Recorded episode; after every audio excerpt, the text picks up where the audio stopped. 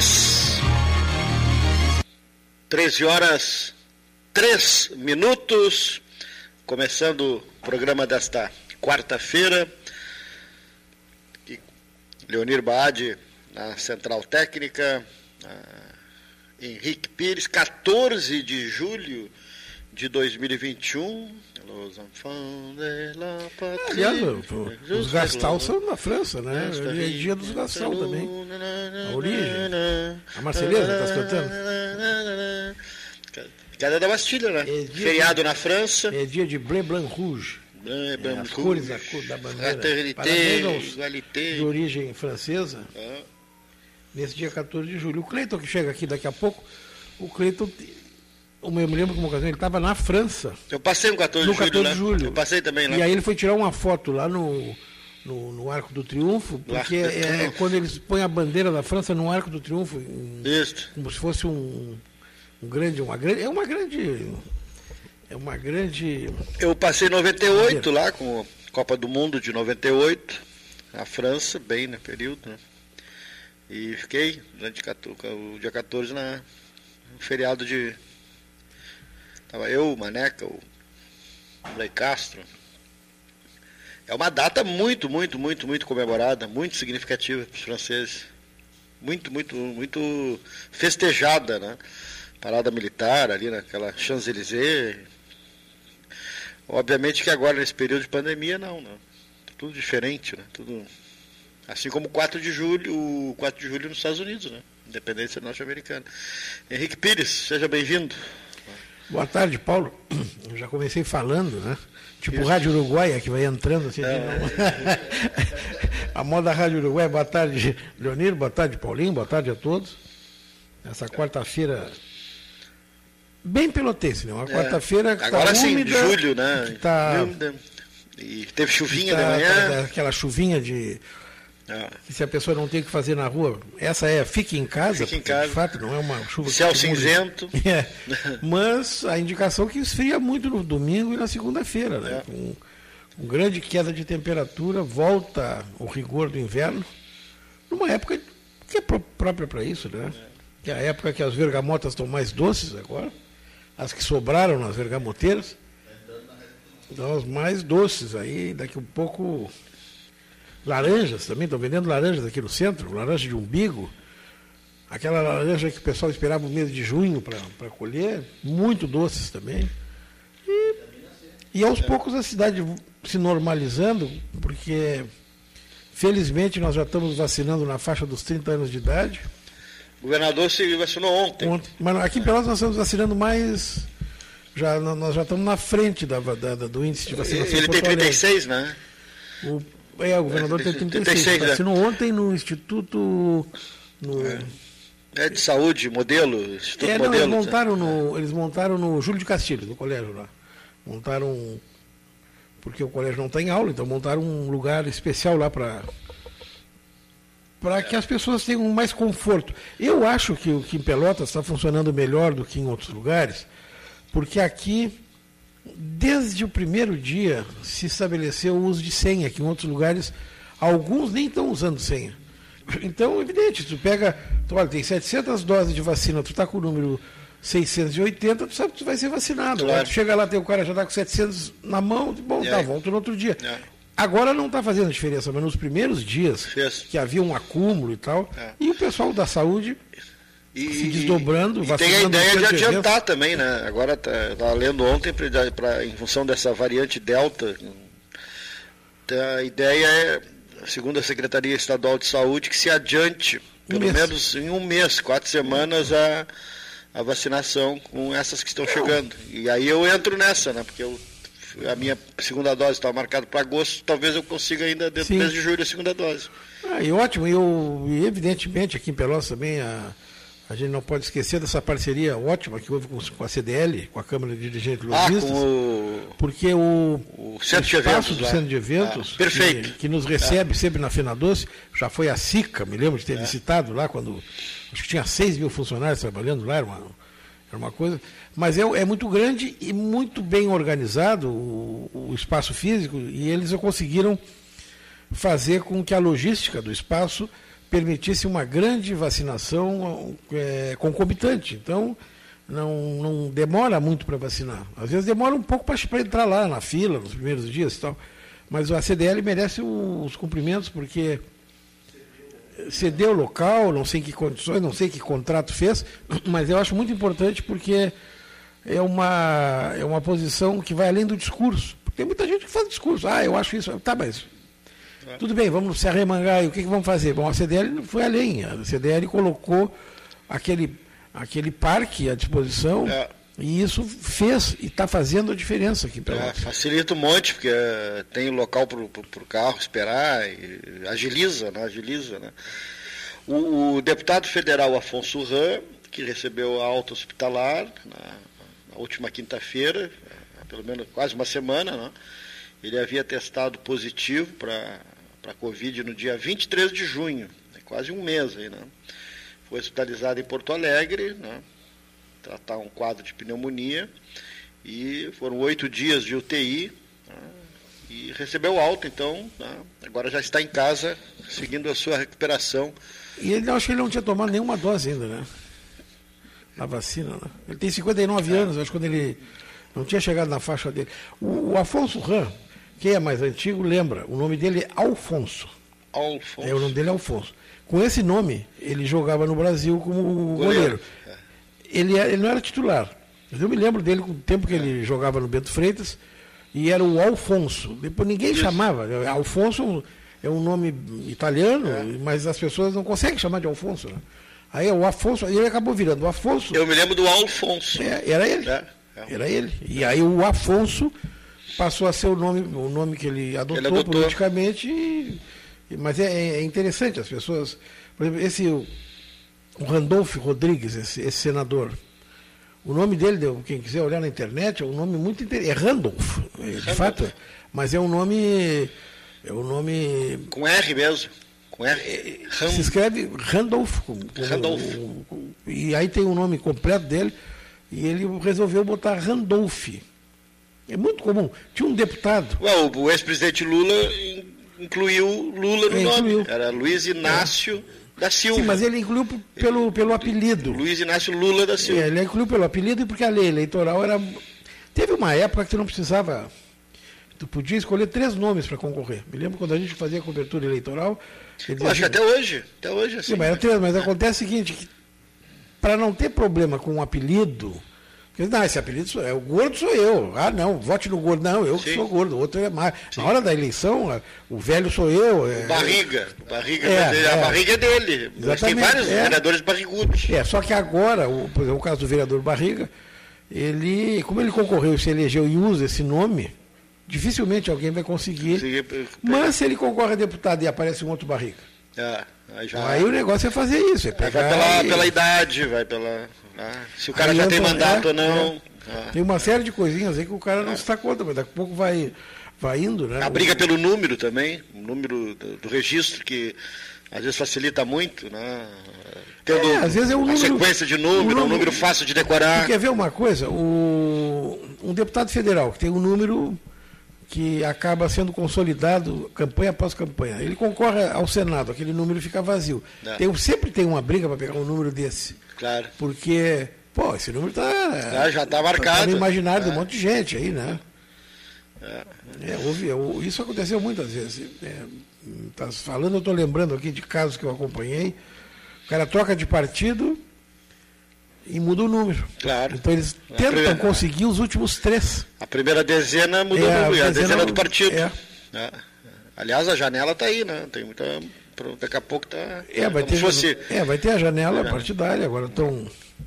E é, tem as notícias do presidente Bolsonaro, estava internado? Pois é, o presidente Bolsonaro foi internado nessa madrugada com uma, uma dores abdominais e também uma crise de soluço que já havia, estava né, acompanhando ele há algumas uns dias e a primeira informação é de que pode ser em decorrência de um medicamento que ele tomou ou vem tomando em função de um implante dentário que ele fez e que esse medicamento poderia ser o causador, mas não havia saído até o final da manhã nenhum boletim, eh, que não acompanhei pela internet, oficial né, em relação à internação dele. Né? É, o Paulinho, o país. Até vou ver ali. O país soluça há muito tempo pelas 500 e tantas mil mortes que tem, né? Então não é o soluço, o soluço é um é um, é um sintoma.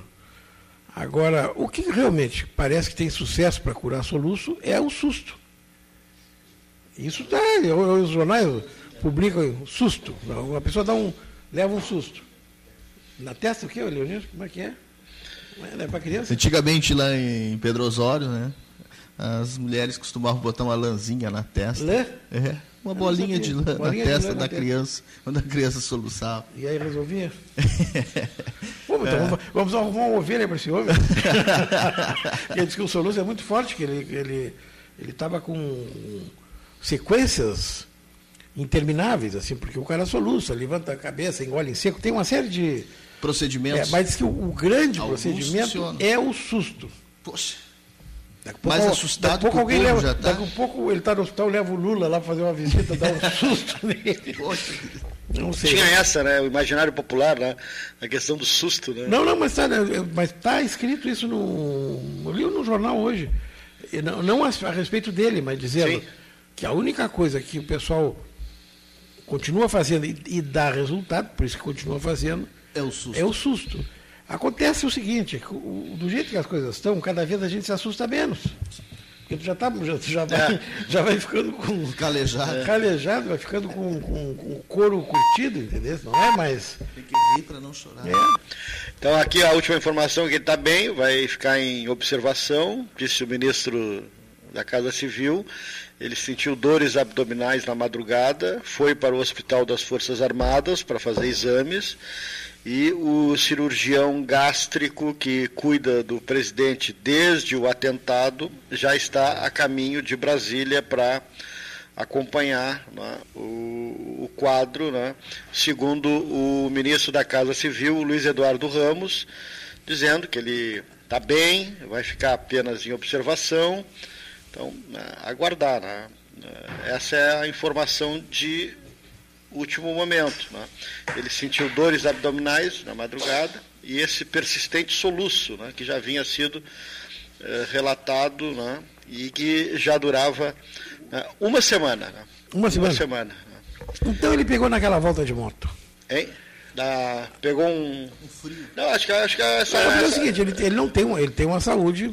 Não, tem uma saúde. Ele sofreu, sofreu um facada, atentado. Mas já, pode ter sido medicamento. Né? Tá, tá, mas daqui a um pouco é medicamento. É, é moto, motociata, é não sei mais o que. É, é, é complicado. Mas ele já fez 70? Não fez 70 ainda. Ele é um homem de 60 e poucos. Ah, Sim, mas, mas é um guri. É um, é um guri. Não, não é isso. 60 não é um guri? Imorrível, né? No mundo de hoje não é um guri, aos 60? É, segundo ele, ele é imorrível. Eu encontrei um senhor agora ali na Floriano, senhor usando máscara, e ele me diz, eu tenho 60 anos, eu estou indignado, indignado, seu Cleiton. Digo, mas por quê? Olha ali a marquise do banco, ali na garagem de Praça 15, né? Tomaram quantas pessoas estão morando ali, né? 20 e, 20 tantas pessoas. Aí ele usou uma frase que é tudo que eu penso. Eu morro, vou morrer com essa frase. É, diz esse senhor, diz assim, acabaram com a ferrovia nesse país. Eu achei que ele estava falando do, do, dos que estavam dormindo ali. Não, aquilo foi a primeira, a primeira indignação dele foi aquilo ali. Na sequência, ele disse assim: Senhor, acabaram com a ferrovia no Brasil. O mundo civilizado vive em função da ferrovia. A Europa está anunciando agora um grande programa, quando acabar essa onda toda de, de, de pandemia, de não usar aviões em território europeu, usar trens. E já, para estimular e tal, lançaram um trem. Não, lançaram não, já viu o trem bala. O trem bala Madrid-Barcelona custa 9 euros a passagem.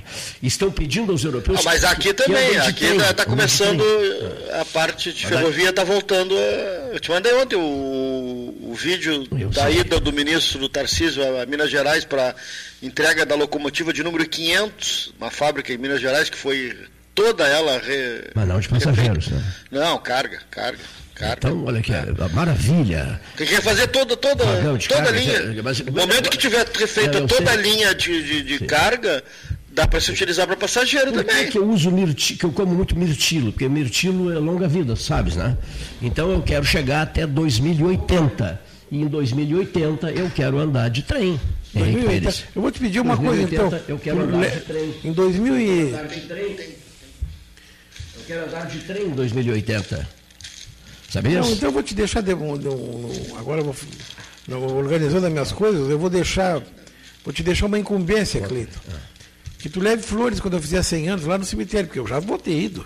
Eu não vou durar tanto. Tu não assim. tens esperança de chegar a 2080? Mas pode ser alguma. Será que não? Não. Né? Com esses avanços da medicina. Não, né? mas que é isso? Só, avanço de, da medicina e, meu Deus, e grandes notícias e grandes notícias. Olha, temos que nos, nos, não, não, não, nos programarmos para isso. Vou, eu vou, eu, eu, vou estar tá lá. Eu vou ver do camarote lá em cima. Espero não ir lá para baixo, aqui, lá para cima. Eu estava vendo uma foto do Freitas hoje, Luiz Fernando Lessa Freitas. 12 de dezembro deste ano, 20 anos do falecimento dele. Recebemos a visita do filho dele ontem aqui, o Álvaro, Álvaro Freitas. O Alvará, que a gente chamava no é, colégio. O Álvaro, colega, nosso colega, colega Gonzaga. E a propósito, uma frasezinha necessária. O Grêmio Esportivo Brasil não pode esquecer, se esquecer do Freitas, da, do Bento Freitas, da família Freitas. O único que sobrou do, do, dos irmãos é o Paulo, Paulo Lessa Freitas, mora em Pelotas, figura queridíssima, bom papo. O, Brasil de Pelotas não pode, não pode, sob hipótese nenhuma, esquecer-se do, do, do, da família Freitas, porque não, o estádio chama-se Bento Freitas. Chama Bento Freitas. Então, tudo bem, mas não chamo, não chamo ninguém da família para nada. Inauguro isso, aquilo, aquilo outro, e jamais foram capazes de chamar nos últimos tempos um familiar, que seria, no caso, o Paulo Lessa Freitas, que é o único sobrevivente dos irmãos. Um erro terrível. Alô, assessoria do Brasil de Pelotas. Podem ficar, fiquem bravos comigo, não tem importância. Mas olha aqui, ó, vocês têm que vocês têm que reconhecer os méritos da família Freitas. Não é, não é lembrando, só... lembrando, que o estádio é o nome do, do pai dele. Mas não é só isso. É, é, de uma maneira geral, Esse isso tende a se agravar. Ah. Tende a se agravar. As pessoas estão perdendo a memória. Disseste tudo. Freitag falava isso comigo é, há dois ou três anos. Na verdade, não, não é, o Freitag faz um trabalho maravilhoso. Ele pega um jornal de 30 anos atrás, resgata uma fotografia, coloca ali, a gente lembra e ele dá notícia é. da pessoa que está ali e tal. Mas, por exemplo, jornais, muito poucos jornais têm arquivo hoje. É verdade. Muito pouco. Se tu quiseres, é, eu, se tu precisares fazer um levantamento de alguma coisa que tenha sido publicado aqui em Pelotas, graças a biblioteca pública tu consegue. Porque o acervo de jornais da biblioteca vem sendo cultivado, mantido há muitos anos. Agora, não existe mais. E a, o acervo de vozes e de fotos, a Tracial Delivery está garantindo isso nos, nos, quatro, nos quatro, computadores do 13 Horas, né, Gastão? E tem ah, saído maravilhas dali, né? Tem, tem saído maravilhas, maravilhas, maravilhas. No livro Passei do... o Ciro Lima, recebeste o Ciro Lima? No livro do Fernando Henrique, recentemente lançado, que eu já terminei de ler, eh, ele faz referência à Biblioteca de Pelotas e à Biblioteca de Rio Grande e faz referência ao Fernando Osório também, um, um, outro nome aqui de Pelotas, que agora não me recordo, e da pesquisa que ele fez na Biblioteca de Pelotas, num jornal que saía no Rio Grande do Sul, uh, em relação aos negros, era Aurora. Alvorada. Alvorada. Alvorada. Da família Peni. É, e ao que ele, aos clubes que ele frequentava em Porto Alegre, aqui em Rio Grande. Ele faz a tem referência. Foto, tem foto dele no. É, a referência é isso. Ele participou de. É isso mesmo, tem foto Ele participou aí, é. lá de, de, de, Claro, né? É, seria como hoje vir um estudante de São Paulo Sim. fazendo um mestrado para passear na cidade, para pesquisar. É. É. Ele veio e circulou muito em Pelotas é. durante quatro meses, mas era um ilustre. Para confirmar o que tu disseste, a biblioteca era. Era sido um filho do Oswaldo Aranha que morou em Pelotas? Era filho do Oswaldo, tu não sabes? Aquela história, estudou na agronomia é. Não, acho que era um irmão dele. Um irmão? Era um irmão. O, o Oswaldo Aranha Houve era, um era problema muito, com ele aqui e tal. Ele né? era muito próximo, era muito próximo da família Maciel. Sim. Tem aquele colégio ali na zona do Porto, que é uma escola estadual, um prédio maravilhoso. Lá era da família Maciel Ribas. Ele frequentava, inclusive tem fotos no, no, na, na, na, na fotobiografia dele, tem fotos tiradas naquele prédio. Ele vinha muito a Pelotas. E esses Maciel tinham muito dinheiro na época. O, um deles foi ministro da Fazenda, o, o Balau ali foi ministro. E, e o Oswaldo Areia era próximo, era colega dos filhos. Íntimos, né? É. Íntimos, assim, de, de fazer viagem para a Europa só quando um, os dois só iam quando os dois podiam ir, eram muito é. próximos. Henrique, Tem uma série de fotos. Do... Uma outra coisa. Eu recebi um trecho com a fala do Flores da Cunha. Eu gosto muito do Flores da Cunha, general José Antônio Flores da Cunha, advogado, filho de Santana do Livramento. Né? E nós vamos postar isso, a fala do Flores, o presidente do Estado do Rio Grande do Sul, de 1930 a 1937, e poucos sabem, ele foi presidente da Câmara dos Deputados. Foi. Foi senador da República, advogado, general, carregava, tirou um, um, um, pouco do cabelo da mãe dele quando ela faleceu, pôs no porta-joias, carregava no bolso do casaco, sabia? Isso era o doutor Flores. Sabe que figura, ele, figura encantadora. O, o, Flores da Cunha. Encantadora, doutor Flores. O Flores da Cunha era general, mas ele era general honorário. E esse título de general honorário não é uma coisa que ele inventou. Ele, ele ganhou Sim. por conta da bravura, por conta do.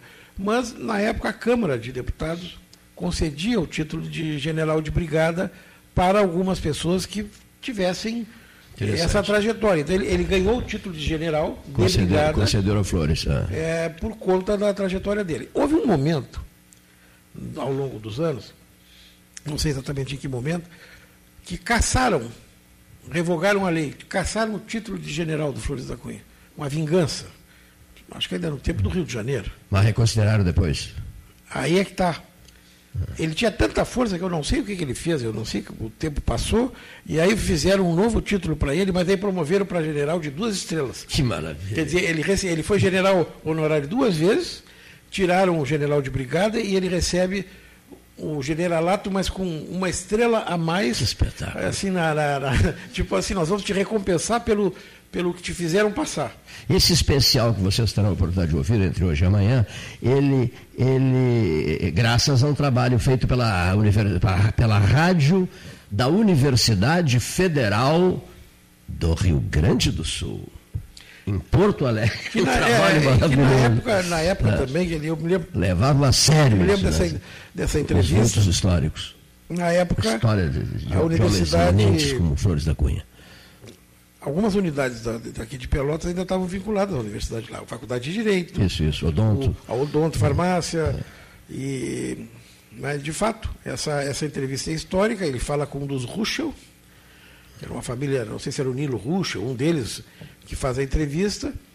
E, e é uma entrevista extremamente interessante, porque ele, ele, conta, eu acho que um episódio que ele puxa o revólver, tem, isso, uma isso. história assim, né? E o, o Leão do Caverá, depois daqueles. Daquele, ah, bom, é, preto, a né? prisão, claro, a prisão do. Eles se respeitavam muito, né? O, o Honório Lemos. Que até a história de puxar o lenço, né? Levantar o lenço branco. Agora, é interessante o ele só prende o Honório Lemos por uma coincidência. Meu pai era fixado nesse assunto. Ele só Lemos, prende o Honório, Lemos, Lemos por uma coincidência que eu disse assim, mas não é possível. O dia que eu li isso aí, eu fiquei, eu gravei. O Honório Lemos, era, ele era campeiro, ele era tropeiro, era um cara que levava o gado pelo interior do Rio Grande do Sul, trazia para a charqueada, levava para a charqueada em livramento, levava para cá, para lá. No meio desses matos, desses campos, ele sabia onde tinha a picada, onde é que tinha, onde é que tinha o né? passo, onde é que tinha. Ninguém conseguia pegar ele, porque tudo, eles dormiam no meio do mar. Ele sabia. Então, quando ele, ele entra no, no movimento revolucionário de 23 como com, com o lenço vermelho dele, ele conduz o pessoal que está na tropa dele por esses lugares. O Flores não. O Flores era um cara de faculdade. Ele seria hoje um guri de apartamento. Ele não era um cara de, de, de ter essa, esse conhecimento. Ele não conhecia nada de campo. Nada. Exceto um lugar. Uma fazenda do sogro dele. Ele que ele ia ajudar. Não, não. Não, não foi. Não, ele nasceu numa fazenda em Santa Luzia. É, mas não, era uma fazenda que era do sogro dele, que ele costumava ir muito e ajudava no serviço de campo.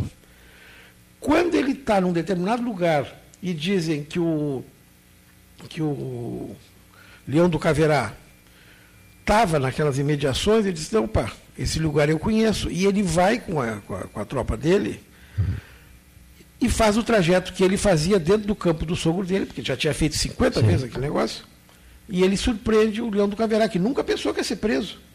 Aí ele prende e, e aí o outro tá, vai entregar as armas para ele. Ele disse, não, não, o senhor permaneça com as suas armas. Isso mesmo, permaneça com as suas armas. Um... Mas, o, mas o Honório levantou um lenço branco, né? Sim, porque ele, ele é. conseguiu, ele pegou. Pedindo paz. O, ele conseguiu, ele conseguiu cercar o Honório Lemos. Uma coisa que era impossível mas ele só conseguiu porque ele estava dentro conhecia, da essência. Conhecia tudo. Conhecia tudo. caiu dentro da essência do campo. Agora, que grandeza, hein? que grandeza naqueles tempos, Henrique. Será que o jovem de hoje se interessa por isso? Qual é a grandeza, seu cliente? É o seguinte, fique com as suas armas. Imagina, o, o adversário, o inimigo, né, cercado, quer dizer, é, dominado, mas aí diz, diz o Flores, o senhor fique com as suas armas. Coisa extraordinária é, o, isso. O né? Flores é o responsável. Coisa extraordinária isso. Por nós não termos tido na Revolução de 23 as degolas. Porque a degola foi feita por esse, por aquele, um começou, outro começou. É aquela função toda da essência do limoeiro lá na Revolução de 23. Uhum. E houve realmente uma matança extraordinária aqui no Estado, uma coisa vergonhosa. E, e houve um trauma permanente aqui no Estado por conta disso. Aqueles episódios lá, no, lá em Bagé, hoje, hoje ali é, é Candiota, aquele, aquele famoso a famosa mangueira, aquela que eles iam, mandavam o soldado dizer pauzinho, e ele dizia paucito, ah, é uruguaio, pá, degola. Eles iam matando, assim, a moda, Sim. Uma execução violentíssima mesmo. Bom, em 23, o Flores evita uma, uma primeira degola que haveria e disse, não, no, comigo não vai acontecer isso. E impôs e não houve degola. E não deixou. Olha aqui, o Tigrão manda nos dizer o seguinte, que bacana isso. Olha aqui, ó, diz o Tigrão assim, ó. Cleiton, Flores lavrou terra com arado vestido de casaca. Flores era homem campeiro, um filho de Santana do Livramento. Que bacana isso, né?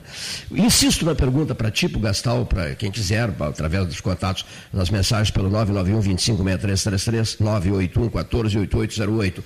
O jovem de hoje interessa-se pela história do Rio Grande, interessa-se pelo presidente do Estado, Flores da Cunha, José Antônio Flores da Cunha, 1930, 1937, interessa-se ou não? Olha, Cleiton, o Rio Grande do Sul, comparado com os demais estados da federação, ah. é um dos que mais cultua suas tradições. Tanto que tem CTGs. Sim. Entendeu? E nos CTGs o pessoal costuma é, estudar isso, costuma até aprender isso para poder usar dentro das atividades lá. Agora, evidentemente que isso aí não, não eu te diria que essa geração, a geração anterior, também não, não é muita gente que conhece. Não, não é, né? Não. E também não houve renovação nos quadros. Quem estuda, quem estuda história. Complicou, quem... né? Não houve renovação nos quadros. Quem estuda, quem está nos cursos de história, essa gurizada é, nova que está. É. Não, acontece. Vai dar aula. Isso. Também é, compl... uma mensagem é complicado. Então, obrigado. Assim, quando tu vai estudar, se tu não tiver muito, muita disciplina, não tiver um bom professor, ou pelo menos um bom esquema, é difícil. Porque o Rio Grande do Sul, ele no, por exemplo, século XIX no Rio Grande do Sul, tu tens momentos de paz que o resto foi guerra. Exatamente. Entendeu? Tu tem, é. tu tem guerra conflito, lá no, conflito, tu tem guerra no início, tu tem guerra no meio, tu tem guerra no fim. Não esqueça de, ah, guerra do Paraguai. Só um pouquinho. Na guerra do Paraguai, o Paraguai invadiu Uruguaiana. A guerra do Paraguai aconteceu aqui dentro do Rio Grande do Sul também, em boa parte. Então tem alguns momentos que não tem. Aí as pessoas se, se, se confundem, porque. Mas passa um pouquinho, mas o o chimango, o maragato, o pica-pau, eles estão separados, algumas, alguns episódios, Sim. com longo tempo, outros não, porque aí tem aí de fato tem alguns episódios, por exemplo, tu pega o Assis Brasil, tá? A primeira esposa do Assis Brasil era irmã de quem? Era irmã do Júlio de Castilhos. Do Júlio de Castilhos, isso. Ou seja, se tu vai ver a história do Assis Brasil, ele está na Revolução de 93, mas ele é o líder de 23. Olha quantos anos separa uma da outra, ele está nas duas. O Adão Latorre, foi considerado o grande degolador da Revolução de 93, ele morre num campo de batalha em 23. Então, realmente, tem ligações. Só que isso tu só vai entender, se tu pega um livro assim, vai lendo, abre lá na metade e vai lendo, já não sabia que tu está. Perfeitíssimo. Tem que, saber, tem que fazer a leitura completa. Pra, porque era a cavalo, esses processos era a cavalo, era com espada, era com lança, então no fim dá uma confusão. Meu Deus do céu, imagina, hein? Uma lança, hein? Olha aqui, Paulo Robola Ribeiro saudando todos vocês, dizendo que gostam da barbaridade do 13, que está escutando 13 horas, está lembrando agora de, de, desses, desses episódios todos, saúda o Henrique Pires, especialmente que ele admira profundamente, né?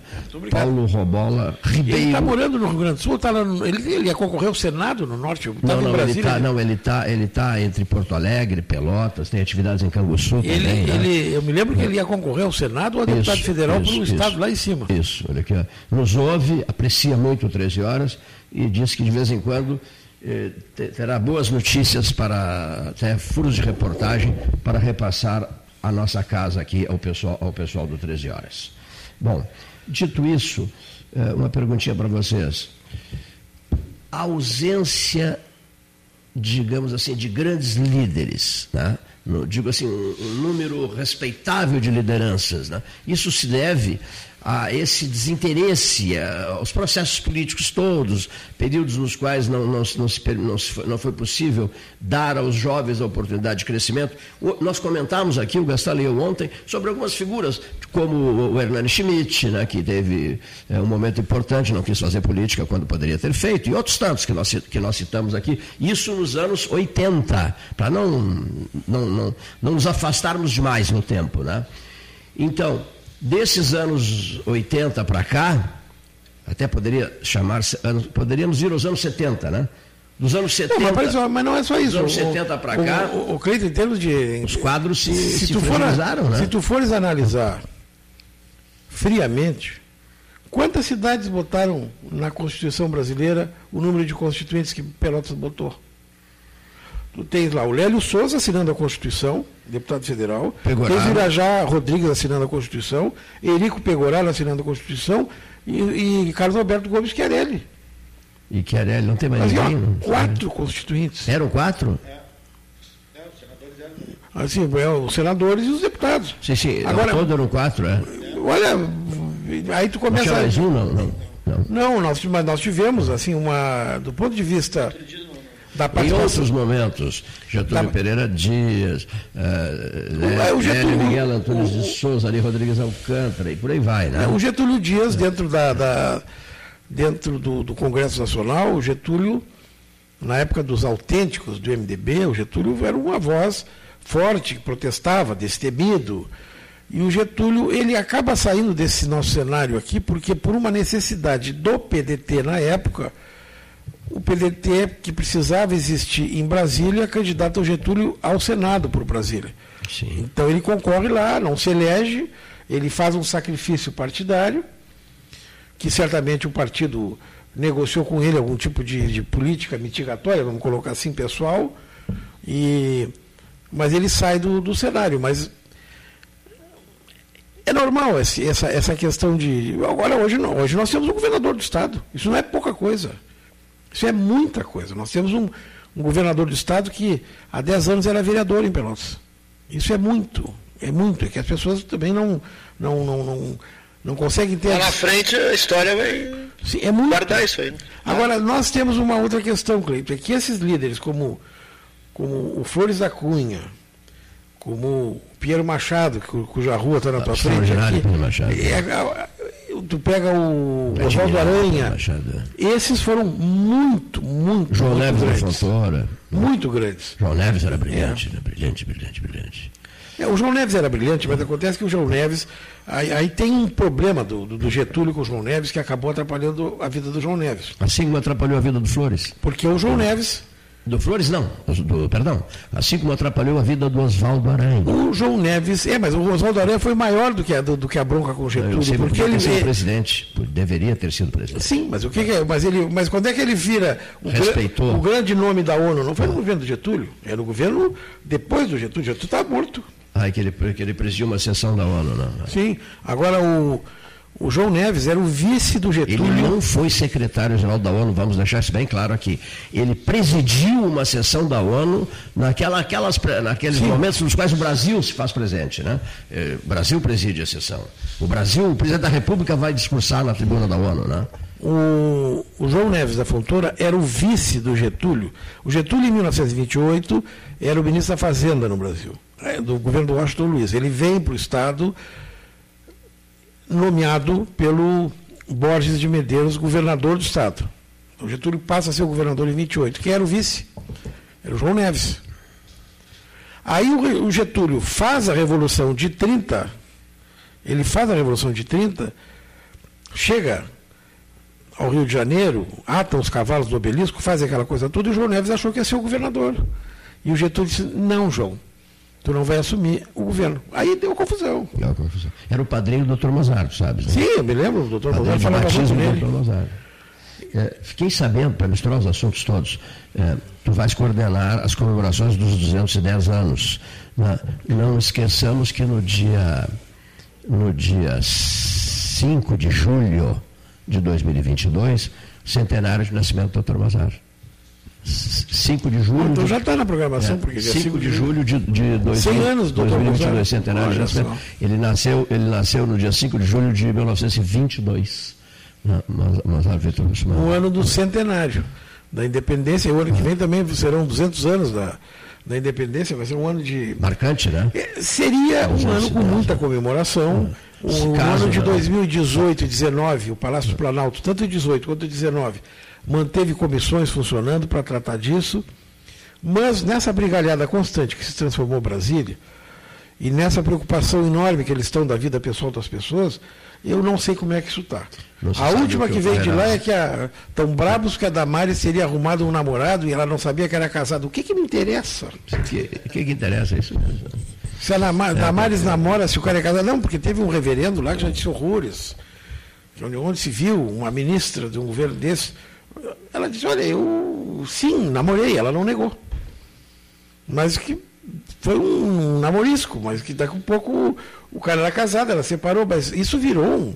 Isso em, em ambientes é, religiosos, vamos colocar assim, para não, não isso em Brasília foi assim, um, um Os 200 anos da independência é, é, do país, não é do, não é, é do, Os 200 do anos governo. da independência, quem vai faturar? 210 anos de Pelotas é da cidade, não é Quem da, vai faturar é os 200 anos da independência é São Paulo.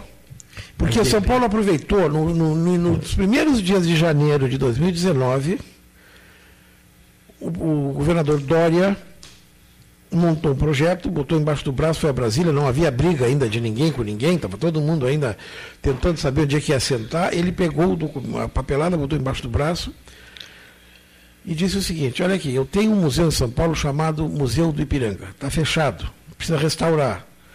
Esse museu foi erguido às margens do Ipiranga, onde houve o grito do dia 7, lá pelo Dom Pedro. Eu preciso restaurar isso a tempo de sediar as comemorações em São Paulo.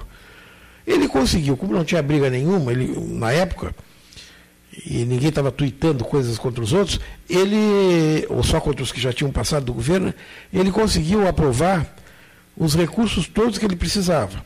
Então, ele, com o dinheiro na mão, está tocando as obras e o Museu do Ipiranga vai ficar pronto, deve ficar sensacional, porque obra bem feita com dinheiro, aí. Ah, é. Então, até agora é a única coisa é, impactante que está programada para 2022 nessa, nesse campo. Porque o resto vai ser Semana da Pátria. Sobre recuperação de prédios, é. eu não sei se vocês acompanharam, eu até conversei isso com o José Roberto Leite Reis, que estará conosco amanhã aqui, ele mora em Belo Horizonte, quer dizer, divide a vida dele entre Belo Horizonte e São Paulo, uh, foi recuperado, mas um trabalho gigantesco, acho que eu mandei para ti, para o Gastal, a recuperação do, do, da sede do governo mineiro, Palácio da Liberdade, né, com sistemas de eh, gravações, eh, as vozes dos grandes líderes mineiros. Eh, um trabalho sensacional. Virou um museu, o Palácio da Liberdade, mas um museu de primeiríssima qualidade. Quando eu vi aquilo, até conversei com a Beatriz Araújo sobre isso, quando eu vi aquilo, eu digo assim, puxa, Não, é evidente que não vamos querer no mesmo padrão, não temos condições de dinheiro para isso, mas bem que se poderia recuperar algumas vozes, que nem a gente recuperou a voz do, do Flores da Cunha, que vai para o ar hoje, não é, Henrique? É, recuperar algumas vozes históricas e, de repente, é, oferecer ao Museu Histórico Farroupilha de Piratini né, um toque de altíssima qualidade que despertasse o interesse dos turistas, que fosse capaz de despertar interesses de turistas e, e enfim, da população de Piratini, né? Já, já houve grandes avanços, mas bem que o, Museu Histórico Farroupilha de Piratini poderia melhorar mais, concordas? Poderia melhorar não, mais. Não vou há muitos anos, a última vez que eu fui, eu fui acompanhando o Luiz Carlos Vaz. Não, vai à capital? Não, fui com o Luiz Carlos Vaz e paramos na estrada, ah. porque a gente vinha conversando e, tá e olhamos ao lado e vinha um. Vinha bem devagar um carro de bois puxado por dois. Que uma carroça de bois. É uma, uma, um, é uma, era uma, era uma, carro, uma carreta. Uma carreta. Puxada por dois bois enormes. A 3 km por hora e devagar fazendo aquele barulho da, da, da roda da carreta. Que aí nós, nós, paramos, o Vaz tirou muitas fotografias. Que maravilha. Que e maravilha. eu disse, mas Vaz, há quantos anos eu não vi uma carreta nova? O cara estava usando a carreta. Agora, há poucos dias, aqui em Pelotas, no Cerrito Alegre, eu fui numa madeireira, estava vendo um negócio de uma madeira ali, tem uma madeireira muito boa, anda 8 quilômetros da, da, da, da BR-116, e, e nisso passa um cidadão com dois bois ele estava indo para colocar no arado os bois. Eu disse, mas que o Rio Grande do Sul antigo, assim, da, Fantástico de, de, convivendo do lado de um, sei lá, de um carro elétrico, uma coisa. uma estação de radiobase, uma herb é. para falar em celular. O Museu da. Falar em museu agora, o Museu da Língua Portuguesa também reabriu essa semana em São Paulo. Mesmo. Foi incendiado, lembra? É aquele foi incendiado e parece é. que restauraram direitinho. Né? É, ficou bonito. Ficou... É, ali também tem uma coisa, né? O Museu da Língua Portuguesa, ele, ele é apadrinhado pela Rede Globo, então facilita. Agora, quantos anos entre o incêndio e a restauração? É complicado. Olha aqui, em Pedro Osório, o Henrique sabe melhor do que ninguém, a estação do trem de Olimpo, de Pedro Osório, é a sede da prefeitura. A estação do Cerrito, não, não, não é a sede da prefeitura do Cerrito, é no cinema no antigo cinema. Mas o que eu quero dizer é assim, o Valmir Correia Fuentes, que tem paixão por Santa Maria e por Cacequi, né, de Cacequi, estava em Camboriú, está de volta, meu querido Valmir, compadre, amigo, primo. O Valmir tem uma paixão por estações ferroviárias e me manda muita foto, o João Cândido Zambuja me manda lá do Capão do Leão, maravilhas de fotos de antigas estações ferroviárias do Rio Grande. Viação férrea do Rio Grande do Sul. Henrique eles me mandaram uma fotografia da estação ferroviária de Santa Maria, atirada às traças. Dá pena de olhar para a fotografia da estação ferroviária de Pirixini, um centro ferroviário histórico, não é? Fiquei tão triste vendo aquilo. Mas vem cá, que estupidez brasileira foi essa? Não, mas ali é o seguinte, eu Que estupidez ali, brasileira. Ali é. Que eu não conheço o caso de Santa Maria, mas todas as estações ferroviárias restauradas do Brasil. É todas, quando houve a privatização do, da malha, todas elas foram tombadas pelo patrimônio histórico nacional. Basta fazer um projeto de uso para a estação que ela, ela entra na programação do governo federal de restauração de prédios históricos. Eu me lembro que em 2000, eu, eu entreguei em 2019 oito estações restauradas em Goiás, não fui eu quem começou a obra, mas porque eram estações pequenas, tipo a do Capão do Leão, que tem tem atividade da prefeitura, de, de, maior, menores que a de Pedro Osório, que é a sede da, da prefeitura. Agora, restaurar para fazer o que lá? Quem conseguiu restaurar? Quem conseguiu restaurar foi aquele que disse, olha, aqui nós vamos restaurar, devolver a, a, condição arquitetônica original e vamos fazer um posto de saúde, ou vamos fazer um, um, uma central de atendimento para não sei o que. Bom, porque senão, daqui a 10 anos vai ter que restaurar de novo ter uma utilidade. Tem que ter utilidade. É, aqui, aqui passando o Bagé, eu sei que tem uma muito bonita, me mandaram as fotografias, uma estação muito bonita, mas fica no, fica no meio de um campo, não tem mais nada. Tem lavoura na volta, mas não tem cidade, não tem vila, não tem nada perto. Eu não gosto dessa, essas reformas que fazem nas estações de trem para transformar em outras coisas. Outra coisa. Estação de trem, para mim, é estação de trem. Eu não gosto. tinha, que, tinha que deixar para um dia que voltasse o trem, mas não. Mas Paulinho, acho legal isso. Paulinho, eu, eu, casa, eu, casa velha sem manutenção, ela Bom, cai. Vamos, Ela cai. O que não falta. Mas o charme? E o charme? O charme, o, o Tipo assim, aquele, aquele, aquele restaurante ali, maravilhoso, tá? A, a, como é que chama? O Largo de Portugal ali, não é? Isso. Daqui, ó. As, a, os bancos, etc. O espaço está maravilhoso, a reforma maravilhosa. Mas, para mim, Cleiton, eu queria entrar na estação do trem e ir até o guichê Aqui foi um guichê de uma estação ferroviária. Eu queria sentir cheiro de, de, de diesel, de óleo diesel, com, a, com, as, com, a, com as trens passando, os, trem, os, trens de, os trens de carro. Eu queria chegar ali e bater naquele sino, sabe? Do, fazer dobrar aquele sino. Quer dizer, mas é outra coisa. Entendo o que o Paulo está dizendo? É outra coisa. Agora é outra coisa. Daqui a pouco é um museu, daqui a pouco é uma prefeitura, daqui a pouco é isso, aquilo, aquilo outro. Eu não gosto, mas é um direito que eu tenho de não gostar. Né? Por quê? Sou apaixonado por ferrovia. Sou apaixonado. Andei no trem húngaro, rapaz. E não sei por que razão, Henrique. Eu escolhi o vagão restaurante, rapaz, para ir para Uruguaiana. Fui de Porto Alegre, estou Uruguaiana no vagão restaurante, Leonir. E serve, você, você, viu, você viu bebidas? Claro, só laranjada. Era maravilhoso o vagão restaurante do, do, do, do, trem húngaro Porto Alegre, Uruguaiana. Meu Deus, que maravilha, né? Coisas do passado. Distante, distante, distante, né? Que ano foi isso? Ah, essa está querendo saber demais. eu não sei, mas isso foi nos anos 70, eu acho. O Cleiton, eu, eu, eu, eu, acho importante. Anos 70. Eu acho importante. Anos 70. Salvar, salvaguardar e tentar dar um outro uso, porque senão vai abaixo. É impressionante a quantidade de estâncias bonitas que nós tínhamos no Rio Grande do Sul, é casas maravilhosas e tal, viradas em tapera, taperas. Tu vê as fotografias. Bom, não vamos longe. Estância da Palma aqui em Pelotas.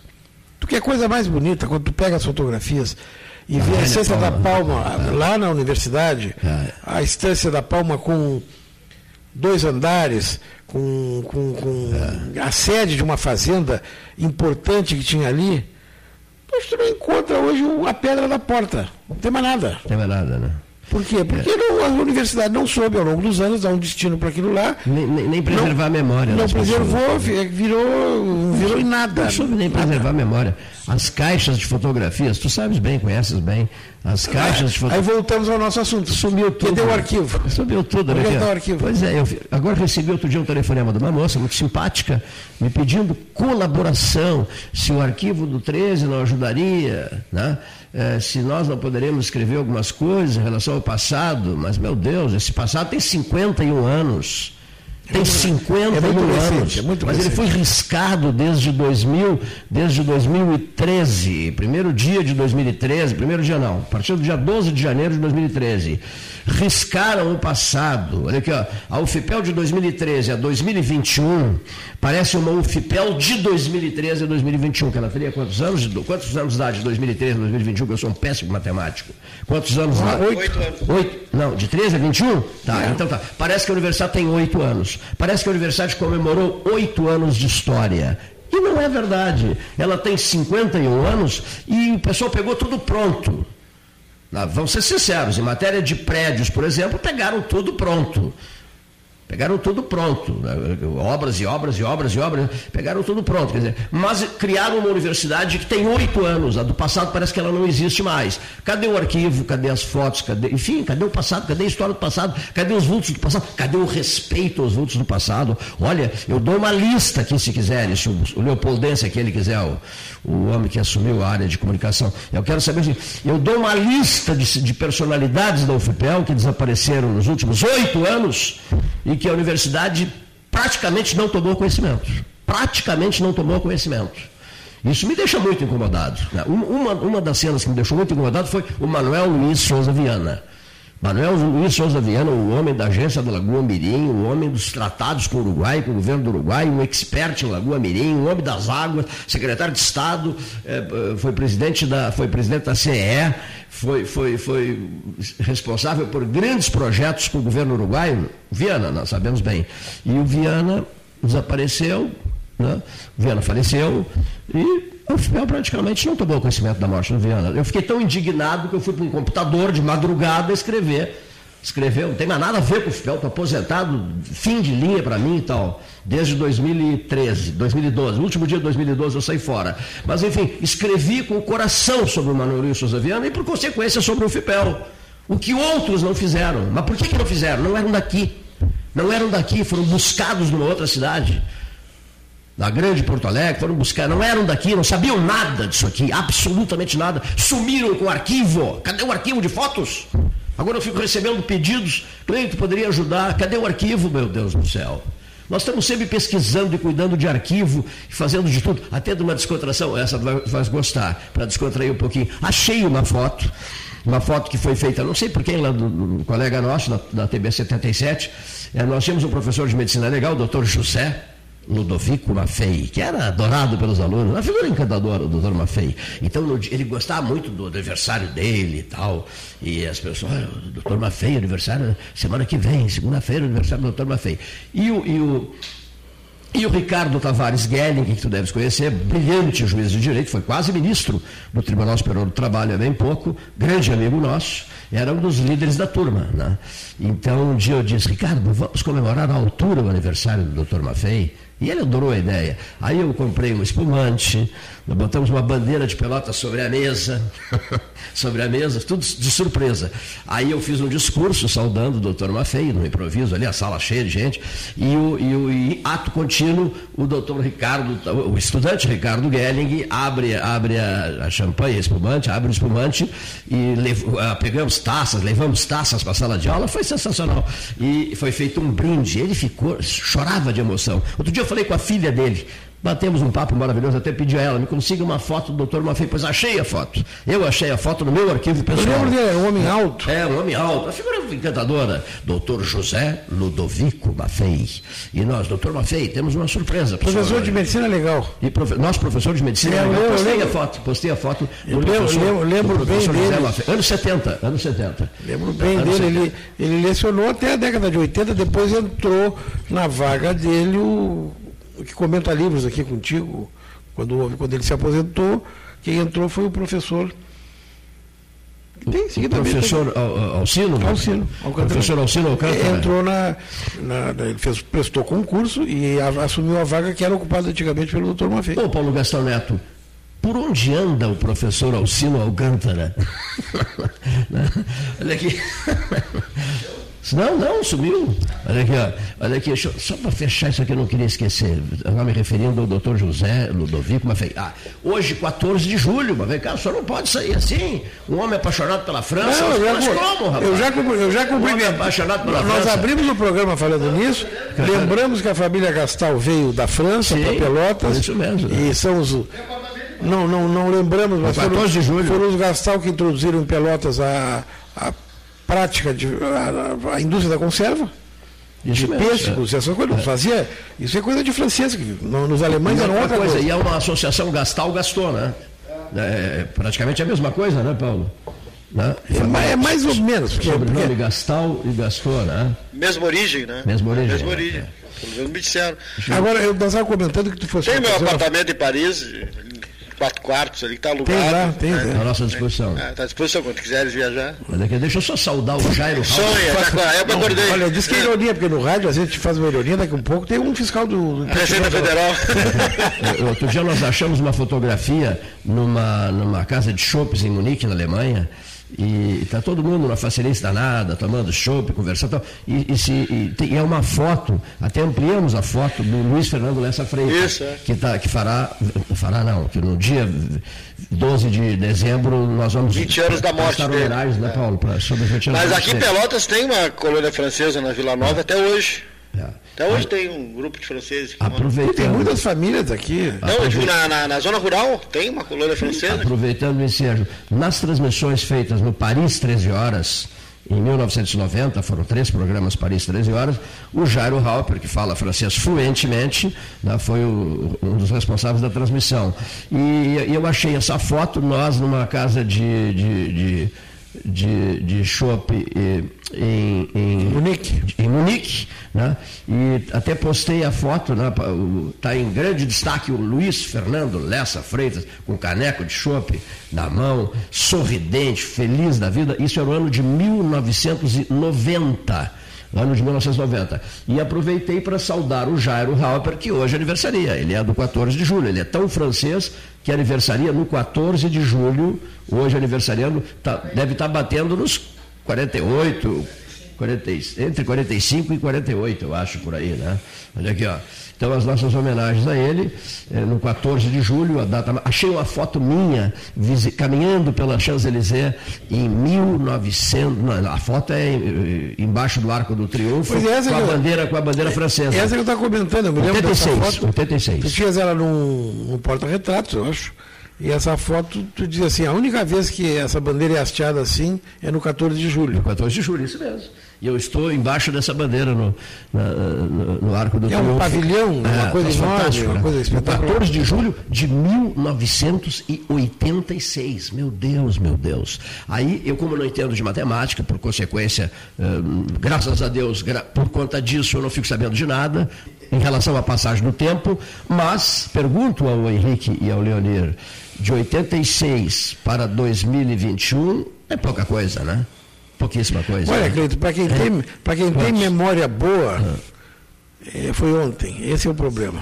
Foi ontem? Para quem tem memória boa, foi ontem. Para quem tem memória boa, foi ontem. Cleiton, Perfeitíssimo. Tu sabes onde tu estavas, né, depois que tu voltou? Nós estávamos no governo, nós estávamos em 86, no auge do governo Sarney. O Sarney estava com a popularidade lá em cima daqui a pouco degringola tudo depois da eleição, foi o ano da, da eleição dos constituintes. 86. Foi o ano, é. o ano que o Rio Grande do Sul elegeu uma bancada extraordinária. Eu me lembro que o, o Antônio Brito, o, o Mendes Ribeiro fez 370 mil votos, o Antônio Brito Filho fez 360 mil votos. E aí foi uma votação. o Lélio, memória, so, o Lélio Souza fez que mais memória, de. O Lélio fez mais de 80 mil votos. Aí daqui a pouco tem um cara que concorreu, tirou quinto lugar.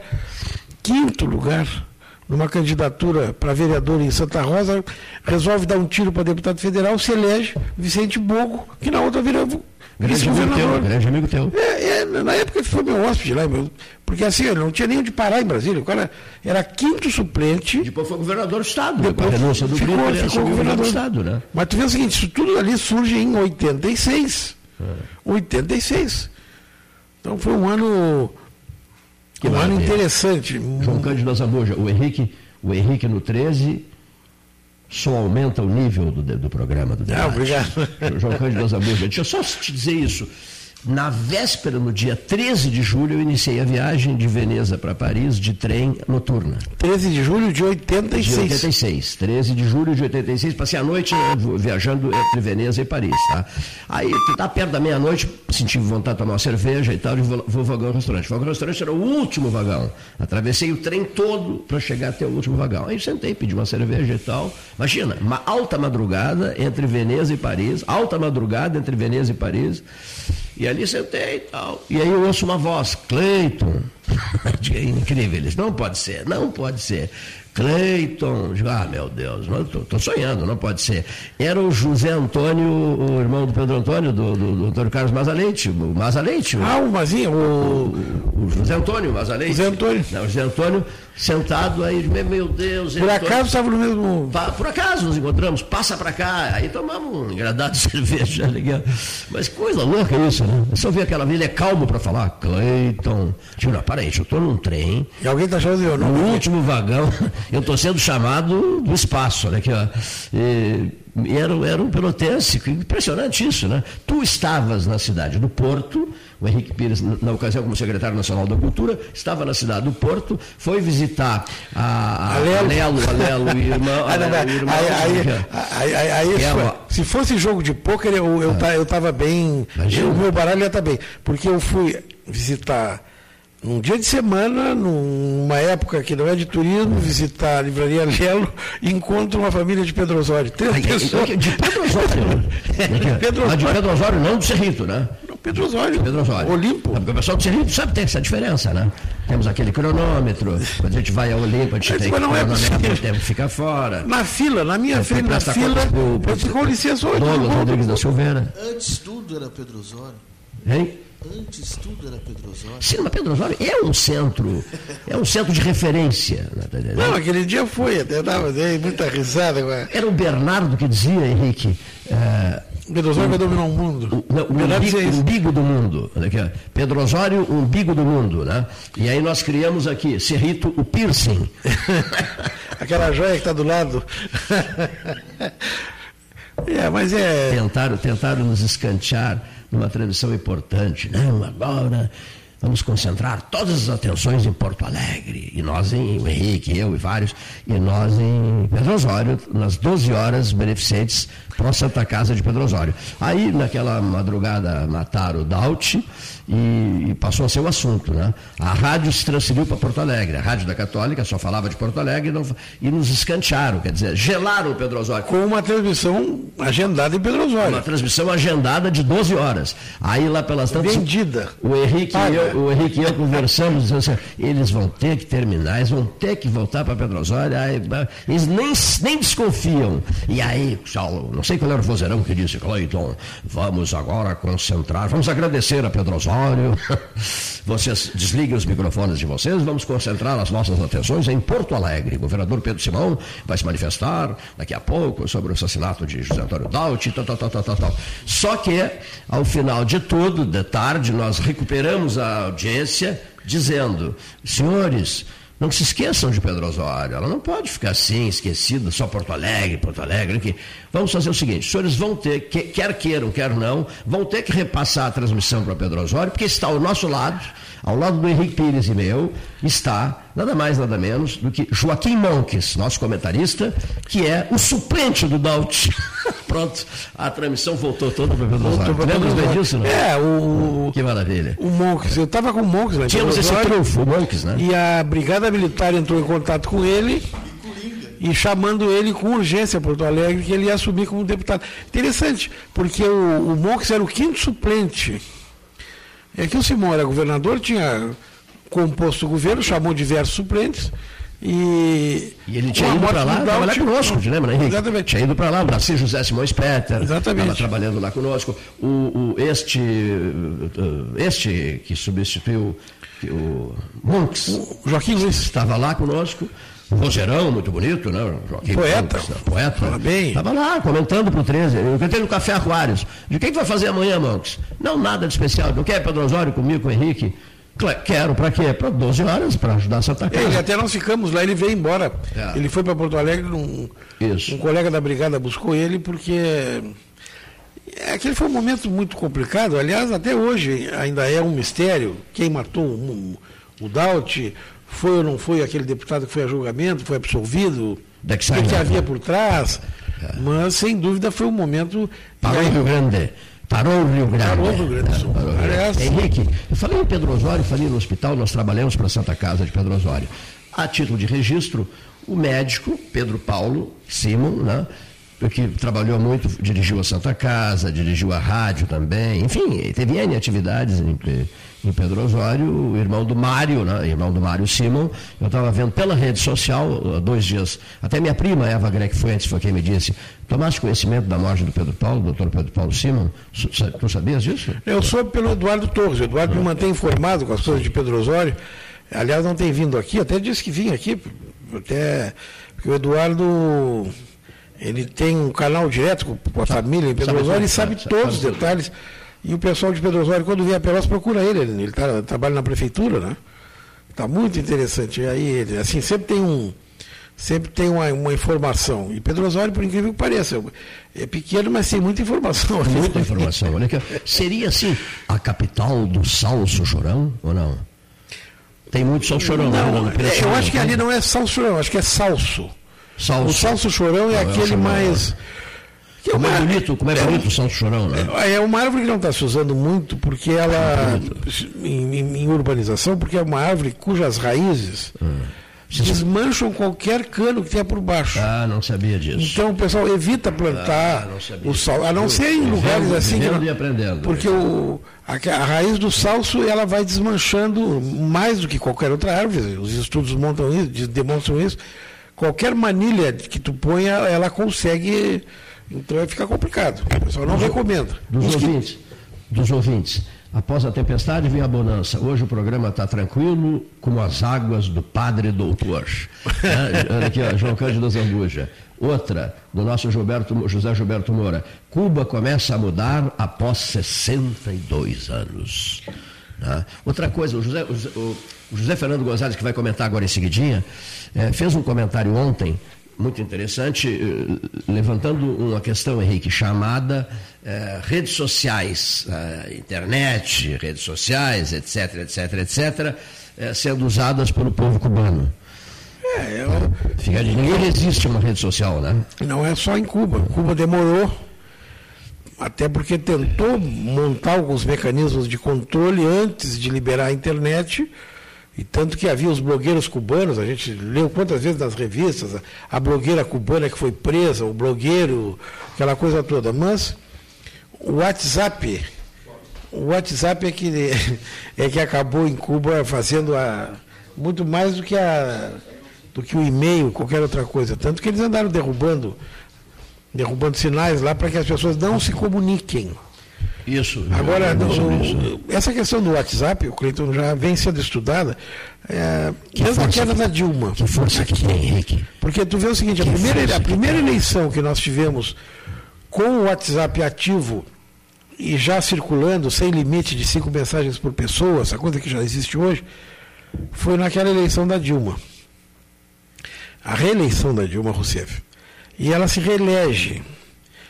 E depois de uma eleição, o que, que tu espera? Que desmonte o palanque, que as coisas, é, aos poucos, que o Rio volte ao seu antigo leito, usando uma expressão aí que caberia ali no Padre Doutor, e que as coisas normalizem, porque a gente sabe que muitas vezes alguém vai para uma eleição, fica em dúvida, voto nesse ou voto naquele, escolhe um, mas poderia ter votado no outro. Então essa pessoa geralmente tem esperança que o governo funcione. Esse contingente de eleitores, ele ao normalizar o fluxo das águas, ele acaba apostando no governo, dá credibilidade. Bom, o que, que aconteceu? Naquela eleição da Dilma, três ou quatro dias depois, as pessoas começaram a receber, ela começou a. Ela, como estava reeleita, já estava no cargo e se tinha que governar, ela começou a tomar algumas medidas impopulares. E as pessoas começaram a receber filmezinhos de um minuto, meio minuto, com a declaração dela dizendo que não ia fazer aquilo que estava acabando de fazer. Ou seja, ela não teve paz, não teve desmontagem de palanque naquele ano. Tanto que no mês de maio ela é afastada do governo, assume, no maio do, do, do, do ano seguinte, assume o, o presidente Temer, e o processo de impeachment é concluído no mês de agosto. Ou seja, não, não, não desmontaram o palanque, não deu tempo de desmontar, foi uma coisa muito. E aí o pessoal começou a estudar. O que, que fenômeno é esse, o WhatsApp, na, na, na, atividade política? Tu precisava ter um iluminador e um cinegrafista para fazer uma filmagem para. Hoje o cara com o próprio celular faz uma filmagem, transmite como se fosse uma, uma equipe de televisão instantaneamente. Então isso criou um, é só olhar as redações das grandes empresas, a quantidade de gente que perdeu emprego, a quantidade de gente que ganhou emprego como influencers. Tem influencers, tem pessoas assim que, que, que recebem produtos para usar, porque uh, o que ela usa acaba vendendo muito. Então tem gente que vive de. Aqui pelo menos não sei se tem influencer. Tem influencer aqui? Não, acho que não, né? É, pode ser até que tenha, não sei. Não, não estou ligado, também não estou olhando, né? Mas. E agora Cuba vai enfrentar isso. Já houve em Hong Kong, há mais tempo já houve uma manifestação enorme lá em Hong Kong em função. Vai estar na ordem do dia, Cuba, né? Olha aqui, vamos dar um pulo ao Distrito Federal, onde o Henrique Medeiros Pires morava, uma cidade que eu gosto muito. À noite, porque durante o dia ela é muito quente, está em Brasília o deputado federal Marcel von Hatten Boa tarde, Cavaleiro. Boa tarde, boa tarde, Cleiton Rocha, boa tarde a todos os participantes do Pelotas 13 Horas. Satisfação estar ao vivo com vocês no ar hoje. Estou chegando aqui no plenário 14 da Câmara dos Deputados, onde vai ser debatida a reforma política. Sou membro titular da comissão, estou a caminho do plenário 14 nesse instante. Bom, nós ontem programamos uma conversa que acabou não ocorrendo e vivo, e ao vivo fica melhor. É, qual é a temperatura, não a temperatura tradicional de Brasília, que sempre é, é, tem muito clima, tempo seco, é, a umidade do deserto, essa coisa toda, não? Qual é a temperatura política de Brasília, Marcelo?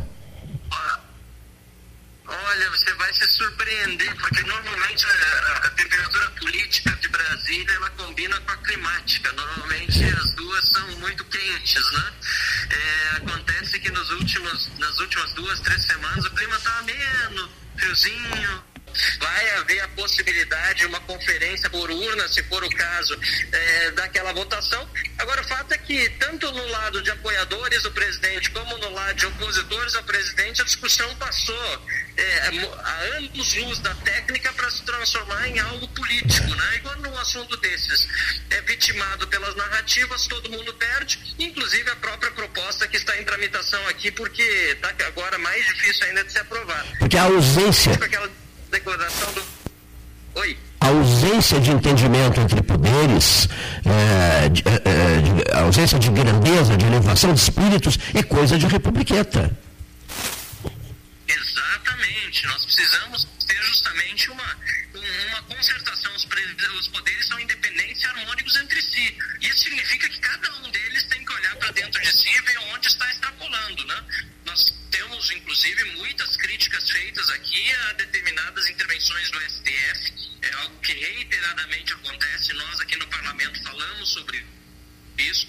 Nós temos problemas no parlamento e nós temos problemas na presidência da República. Nós precisamos chegar a um, a um denominador comum para evitar que, ao ano das eleições, nós vivamos uma, uma uh, instabilidade política que o Brasil não precisa, ainda mais durante uma pandemia. É verdade. Bom, por hoje está em plenário a última pergunta ao deputado gaúcho Marcelo Van Hatten, deputado federal do Rio Grande do Sul, que é a seguinte: 2022 sucessão no Rio Grande do Sul. O governador Eduardo Leite não é candidato à reeleição, as cartas começam, a, enfim, os partidos políticos começam a pensar em nomes, etc, etc, etc.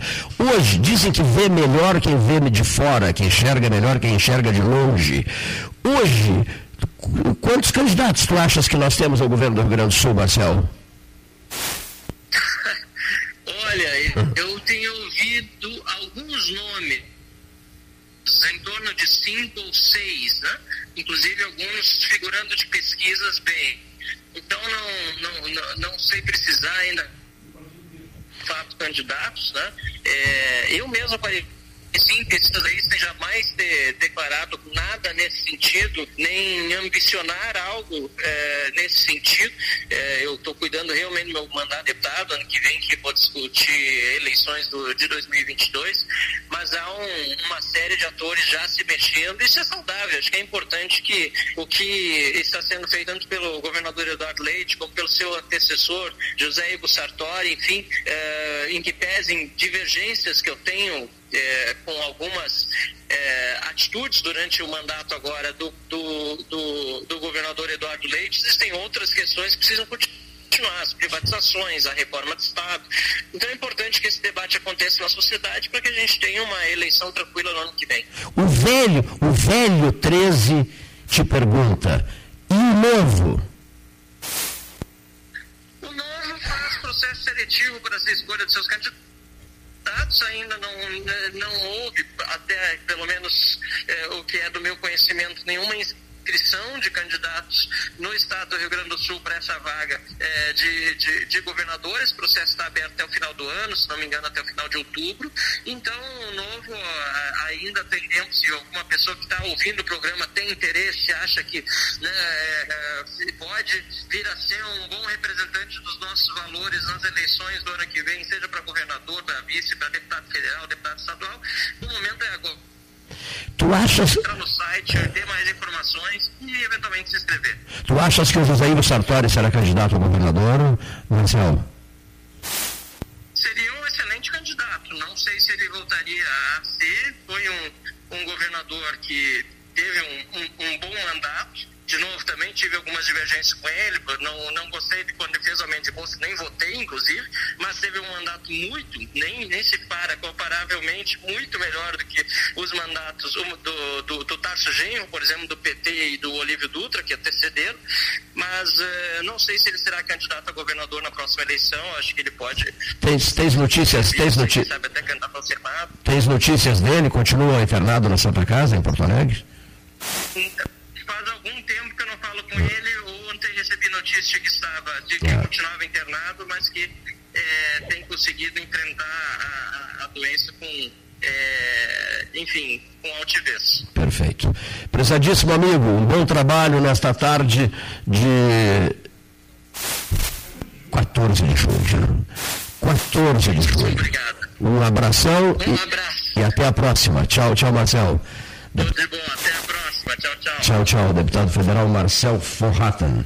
O Marcel, nunca vou esquecer, o Marcel dizia, dizia o Paulinho, Paulo, filho do Paulo Gastal, o Paulo Francisco Grigolete Gastal, que é muito amigo dele, advogado, e dizia o Paulo e a mim, antes de irmos para o Café Aquário, eu não aguento mais, assumo a Assembleia e saio, assumo e saio, porque o governador chamava o secretário de Estado, né, né? né, e ele cansou, ele "Olha, sabe uma coisa, eu não quero mais saber desse negócio, de ficar de suplente, é um desastre ser suplente. Eu vou concorrer a deputado federal, vou trabalhar como um condenado, até me esqueci de perguntar, mas se não me engano, 390 mil votos. É, ele, ele é outro Muito surge votado. a partir dessa questão das redes sociais. Ele soube aproveitar o, o WhatsApp. E interessante porque ele fazia pronunciamentos, editava, distribuía É. podcasts e tal. E isso circulava no Brasil inteiro. Tinha muita gente que queria votar nele e não podia, porque o pessoal tem que votar dentro do, do- da, da região, né? E ele se destacou. Agora, eu acho que o partido dele tem um problema é, de identidade, porque eles não aceitam financiamento público no momento que o financiamento público é o que financia a eleição. É o que garante o E eles querem participação, né? ter uma. Eles, eles têm dificuldade de fazer alianças, eles têm. É só olhar o Zema lá em, lá em Minas Gerais, as dificuldades que ele está tendo, e, e ver a briga que já houve no partido. O partido já tem uma briga gigantesca, o, o Abodeu, é um Abodeu, né? Isso mesmo. é. Já brigou com Meio mundo. meio mundo. E porque é difícil tu, tu não tendo recursos para financiar as campanhas, não tendo recursos para financiar diretórios, para estimular candidaturas, tu abrir mão dos recursos. Eles, eles abrem mão, e aí na época da campanha não, não fazem nada, porque não tem condições. Ele é um deputado jovem, é bem ele é bem conhecido, é um tem né? cursos no exterior e tal. Ele é um cara que tem uma trajetória grande pela frente, mas do ponto de vista político terá dificuldade, como outros também terão, por conta da legenda, considerando as novas regras eleitorais que estão vigindo e que vão valer para essa eleição também, né? Tempo de rádio e televisão, isso tudo, isso tudo na hora soma nessa equação aí que define quem, quem vai, quem fica, quem permanece, quem não permanece, mas é um grande deputado, sem dúvida alguma. Henrique Medeiros Pires, Salão Amarelo, 13 horas, 14 horas 23 minutos, programa 13 horas, 14 horas 23 minutos, hora oficial Ótica Cristal. Ouçamos, ouçamos o depoimento do advogado e professor Fab... Fabrício Machello. Boa tarde, amigos do 13. As notícias que vêm de Cuba, as poucas notícias que vêm de Cuba, porque na verdade é um regime de terror instalado há mais de seis décadas e não permite Ah, meu Deus do céu. Sim, por favor. As pessoas ficam ligando para cá. Nós estamos rodando a fala do Machello, as pessoas ficam ligando. É impossível fazer as duas coisas. Duas coisas. Nem o vereador aquele fazia, do passado, lembras? Ele, fuma, ele parava, acendia o cigarro e ficava encostado na Levi Frank, aqui na Rua 15. Depois que ele terminava de, fu- de fumar, ele seguia caminhando, porque ele não conseguia fazer essas, as duas coisas ao mesmo tempo, fumar e caminhar. Bom, a mesma coisa aqui, a gente quer rodar o comentarista e ficam ligando para cá. Poxa, nos respeitem, por favor. Vamos lá. Tá? Ele Pois é, as pessoas não aí tu sabem. atende a Ana Claro querendo te vender mais um produto. Ah, isso mesmo. A Claro, a Claro está sempre querendo te vender alguma coisa mais. É A Claro te liga noite. E o 011 aquele, que te liga de manhã, de madrugada, de manhã, 10 da manhã, meio-dia, 3 da tarde, 6 da tarde, 10 da noite, meia-noite. O 011 aquele tem que ter uma paciência é, não, é- infinita. Não, ali, ali é um- é desafio uma boa educação, porque tu sabe do outro lado tem uma pessoa que arrumou um emprego, que o emprego dela é ligar pra gente. Pô, mas é difícil. É difícil. Machello, Machello. Que coisa, hein? Fabrício Machello. Boa tarde, Cleiton. Boa tarde, Paulo Gastal. Boa tarde, amigos do 13. As notícias que vêm de Cuba, as poucas notícias que vêm de Cuba, porque na verdade é um regime de terror instalado há mais de seis décadas e não permite sequer que a internet esteja em funcionamento. E veja-se, é um país turístico. Ele depende da internet para funcionar o seu turismo nos tempos modernos. Mas ao menor sinal eh, de inconformidade pública da população quanto às atrocidades de um regime que mata de fome e mata matando mesmo, fisicamente os opositores, não só psicologicamente aniquilando quem se atreva a contrariar, contrariar as vontades soberanas da família Castro e dos seus séquitos, é, essas, essas, é, esse corte da internet faz com que é, se revele com mais veemência ainda o modus operandi da ditadura cubana. A ditadura cubana abre mão do turismo nesse momento, da divulgação das suas praias paradisíacas situadas num inferno, um verdadeiro inferno, numa ilha-prisão, eh, para, em nome da manutenção do regime, eh, impedir a saída de informações para os outros países, a fim de que as pessoas tomem conhecimento do que acontece lá. Todos sabem o que acontece lá. Eu mesmo fui à Espanha cursar um doutorado e tive contato com professores, basicamente dois professores cubanos, e pessoas boníssimas, pessoas de boa índole, mas é incrível o estado policialesco criado em Cuba. Eles estavam na Espanha sob vigilância, na verdade.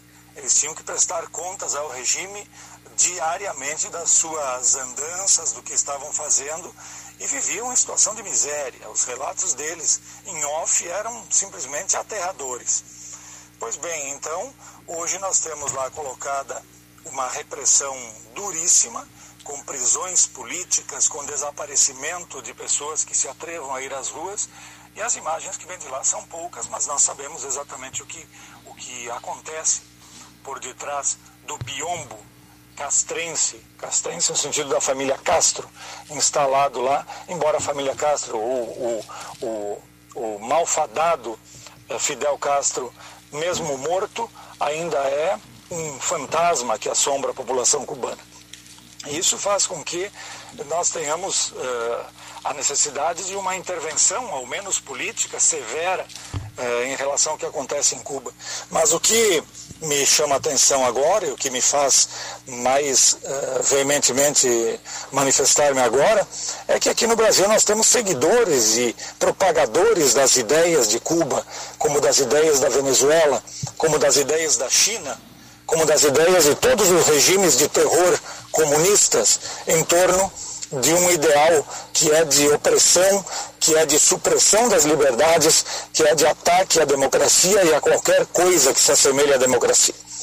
Nós estamos vendo no Brasil um, uma manifestação, é bem verdade, da minoria, mas essa minoria escoltada por uma imprensa que, em sua maioria, agora, imprensa na maioria dos seus membros, é, omite a realidade do, do grande apoio que tem o presidente Bolsonaro para atacá-lo de todas as formas e porque na verdade há só uma pessoa hoje no país entre o Brasil e o comunismo.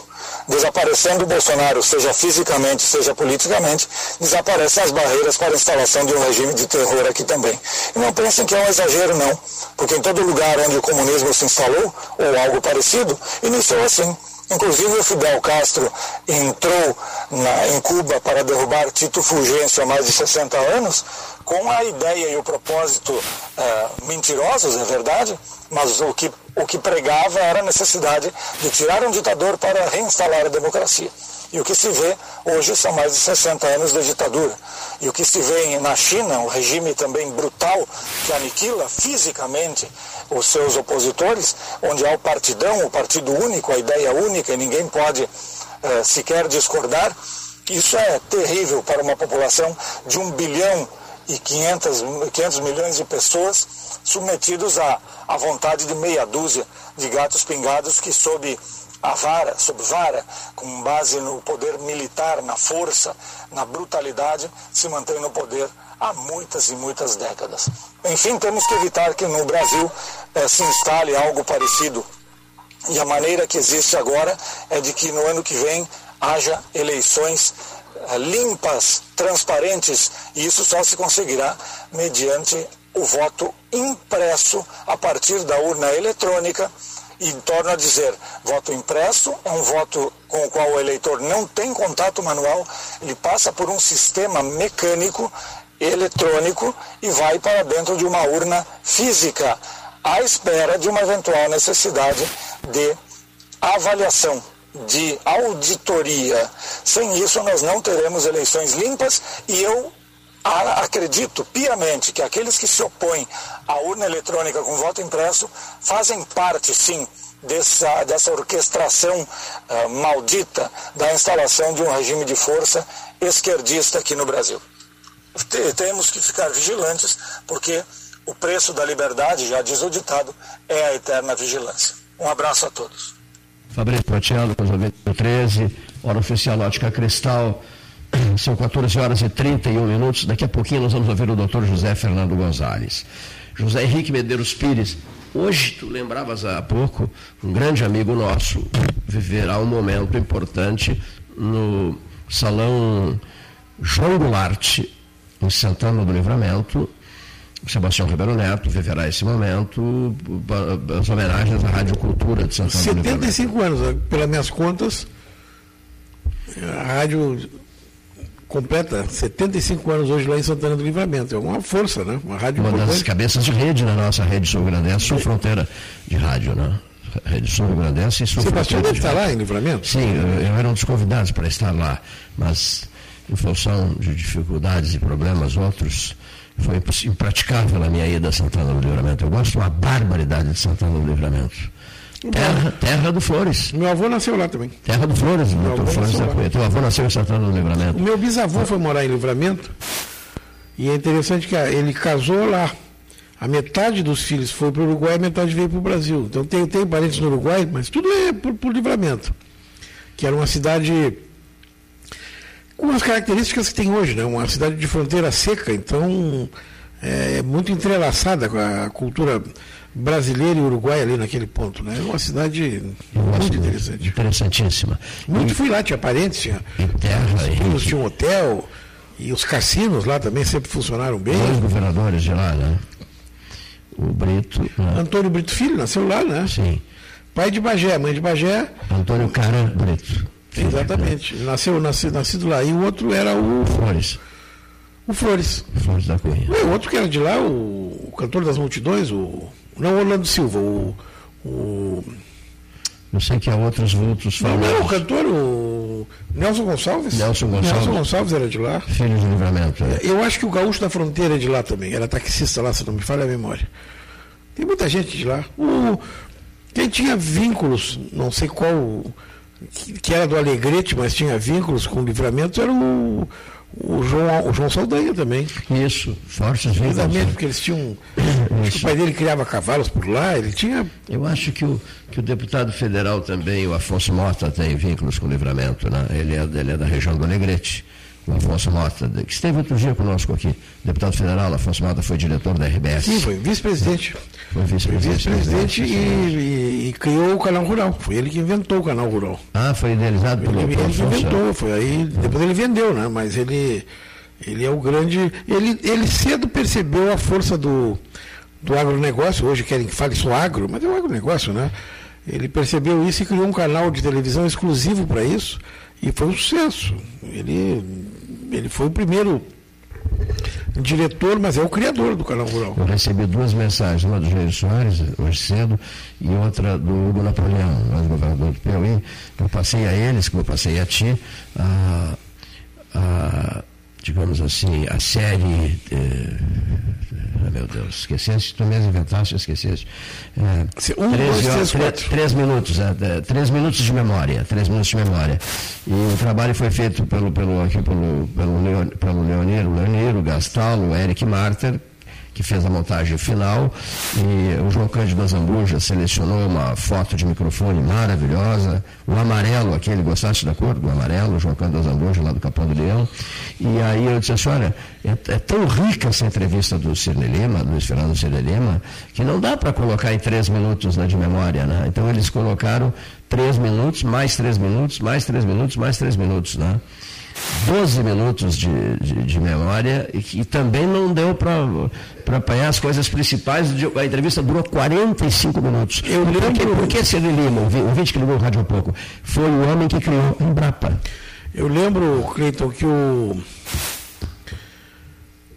Tu estavas acompanhando o Dr. Mozart Russumano na noite em que ele e o doutor Cirne Lima receberam o troféu 300 onças lá no. Isso mesmo. A medalha 300 onças. A Beatriz Araújo recebeu junto naquele, naquele ano. E foi uma noite memorável, porque o doutor Mozart discursava maravilhosamente bem, falava maravilhosamente bem, tinha uma, uma força na palavra rara, né? E o doutor Cisne Lima também. Cisne Lima falava extremamente bem e, pelo menos naquela ocasião, fez um discurso emocionante, muito bonito. Realmente, ele que. Ele que enfim, contou as passagens ligadas a Simões Lopes Neto e tudo mais. Foi muito, muito bonito aquela noite. Nessa fala também dele para o 13, ele cita esses vultos históricos todos. Figura extraordinária. E outra coisa, foi ministro da Agricultura e, como tal, trabalhou pela Embrapa. Né? O Henrique Medeiros Pires foi grande amigo, mas amigos inseparáveis, de Edmundo Fontoura Gastal. Ah, doutor vocês, Edmundo. Vocês eram amigo, grandes amigos, né? Então eu queria aproveitar o ensino. Eu conheci, eu não conhecia, conheci o ano passado o Alisson Paulinelli, que aliás cita o, o Freitag cita ele muito, muito, muito oportunamente no, no Diário da Manhã essa semana.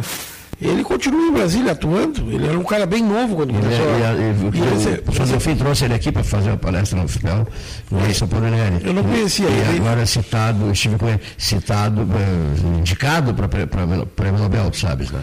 Pois é, ele, ele, ele foi ministro da Agricultura e era dessa equipe que montou a Embrapa lá no início. E a, a própria, a própria ministra da, da Agricultura, a deputada ministra Tereza Cristina, né? É fã dele, fez grandes homenagens a ele no almoço. Alcine. Alcine Lima. Que maravilha. Não, não, ao, ao, ao Paulinelli. Ao Alisson Paulinelli. Ao Paulinelli. O Cine Lima, ele, aqui no Rio Grande do Sul, é uma, é uma, uma unanimidade. Uma unanimidade, tem... Tem, tem razão. Deixa eu te perguntar uma coisa. O teu amigo Edmundo Fontoura Gastal, né, que dirigia o Instituto Interamericano de Cooperação para a Agricultura em Montevidéu, Uruguai, né, a sede geral era em São, José da Costa Rica, é, o, o, teu amigo, eu sempre digo isso porque realmente o Henrique e o Edmundo Gastal eram grandes amigos. O Edmundo é pai do. Do Cláudio, do, do, Otávio, do, do Fábio, do, Cláudio, Marcelo. Do Fábio, da turma toda. Bom, é, ele teve um papel decisivo também nas ações a criação do Embrapa, não é, Henrique? Ele, ele, ele foi o técnico que montou, né? E ele era professor da UFPEL, ele tinha, ele tinha feito concurso, era livre docente na época da livre docência, né? O mesmo concurso que o Chile fez. Foi homenageado pelo UFPEL? Não sei. Na época, ele faleceu muito cedo, né? De fato, faleceu muito cedo. Talvez, se estivesse vivo, estaria recebendo todas as homenagens. Porque, o agronegócio brasileiro está salvando, salvando, o país. E, que, e de onde vem esse agronegócio brasileiro vem com sucesso pesquisa. absoluto? Vem da, vem da pesquisa. Fruto da Embrapa, Empresa Brasileira de Pesquisa Agropecuária. Né? É fantástico isso, né? Por isso eu estou a horas para te fazer essa pergunta sobre, sobre Edmundo Fontoura Gastal, pelo que ele representou na fundação da Embrapa para o país. Ele recebeu uma homenagem na, na, Embrapa em Brasília, na principal sede que eles têm lá, que eu acho que é uma, uma homenagem interessante. Deram a biblioteca da Embrapa o nome dele. Acho que é, um nome, é uma homenagem adequada, assim, Biblioteca Edmundo da Fontoura Gastal. É onde está a sede da Embrapa em Brasília, mas onde está o essa biblioteca que reúne o, a essência da pesquisa brasileira no, no, no, setor. E de... consegues uma foto dessa, dessa. O Cláudio tem, o Cláudio, tirou uma foto lá com. Os Cláudio não, não, tem mais relações com 13 horas. O Cláudio não. Não, não, não. Não, tem? Sumiu Nós vamos reatar. Sumiu. Eu vou ligar para o Gerdau, vou pedir para o Gerdau, porque o Gerdau tem essa foto. Relações rompidas. Olha aqui, ó. Seguindo o baile, doutor José Fernando Gonçalves, ao microfone do 13 horas.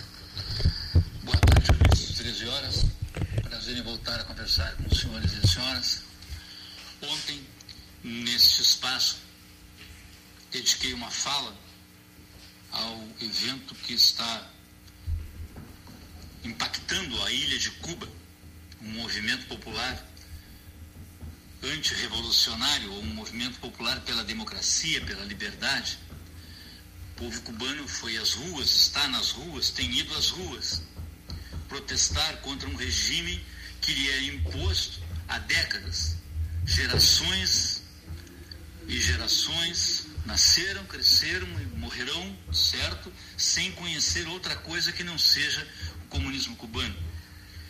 Mas disse aqui ontem que a internet, a comunicação, é talvez o principal veículo que move esta inconformidade popular.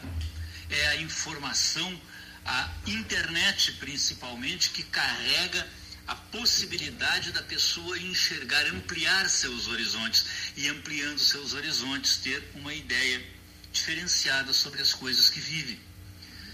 Numa demonstração de que, pelo menos em parte, eu estava certo ontem, é que ontem à noite mesmo o governo cubano tirou do ar a internet, acreditando, assim como eu acreditava no comentário de ontem, que a internet é o seu grande vilão, aquilo que permite com que as pessoas se, se organizem para os protestos e que as pessoas tenham conhecimento do que está além do mar, além das suas fronteiras, em outros cantos do mundo, não apenas nos Estados Unidos, mas em qualquer outro canto do planeta, porque a internet alcança a todos.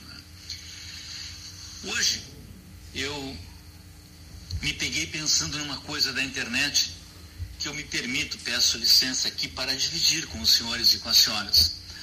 A questão de dois anos e meio, três anos atrás, um amigo muito querido que tenho no estado de Santa Catarina, um amigo de longa data, doutor Alex Cruz, é um promotor de justiça que atua na cidade de Criciúma e filho de gaúchos e um, é nascido no Rio Grande do Sul, o Alex, meu querido amigo, criou um grupo de WhatsApp. Me colocou nesse grupo e colocou outros amigos que são baseados também na cidade de Criciúma. Amigos eh, dele, próximos, e, e amigos e, e pessoas que se tornaram meus amigos através desse grupo. Ao longo de muito tempo convivemos ali e descobrimos rapidamente que a ideia do Alex tinha sido uma ideia muito feliz, aproximando pessoas que tinham é, uma que conseguiram construir uma relação muito sadia. O grupo chamado Reflexões nos uniu profundamente e através do grupo Reflexões nos tornamos grandes, grandes amigos. Durante, durante esses quase três anos, não houve um dia, seguramente, em que nós não falássemos nesse grupo várias vezes. E estreitamos relações de amizade, de fraternidade, de carinho, trocamos ideias, trocamos, trocamos angústias, trocamos ah, convicções. E, resumindo, este grupo se fez um grupo muito, muito, muito atuante, muito próximo, um pequeno grupo, formado por juízes e promotores de justiça, basicamente. E a questão, quando a, a, pandemia chegou, nós estávamos programando um encontro na cidade de Criciúma, que acabou não se realizando por conta do problema de saúde que enfrentamos aí, sanitário que enfrentamos, e não nos conhecemos pessoalmente. Mas ainda durante o tempo da pandemia, esse contato pelo grupo se estreitou ainda mais. Ontem, um dos membros desse grupo, o Dr. Pedro Aljor, um juiz de direito festejado em Santa Catarina, festejado na sua comarca, respeitado por todos, um grande magistrado. Ele, ele foi acometido por, por Covid-19 e faleceu ontem. Essa, essa perda do Dr. Pedro Aljor trouxe em mim e nos demais integrantes do grupo uma dor indizível, uma grande dor. Eu me sinto é, perplexo comigo mesmo eu perdi um amigo íntimo a quem eu não conhecia pessoalmente. Mas era certamente o Dr. Pedro Aljor, um dos meus amigos mais próximos e mais íntimos, porque era dos meus amigos, um, dos, um daqueles com quem eu mais frequentemente convivia. É o milagre da internet. Esse milagre da internet que me foi dado, que me permitiu conhecer a pessoa do Dr. Pedro Aljor desse modo, nesse grupo à distância e me tornar seu amigo à distância, quis Deus que eu perdesse a possibilidade de um dia conhecer pessoalmente o Dr. Pedro Aljor. E, da, e dar-lhe um abraço, o um abraço fraterno de um amigo tradicional.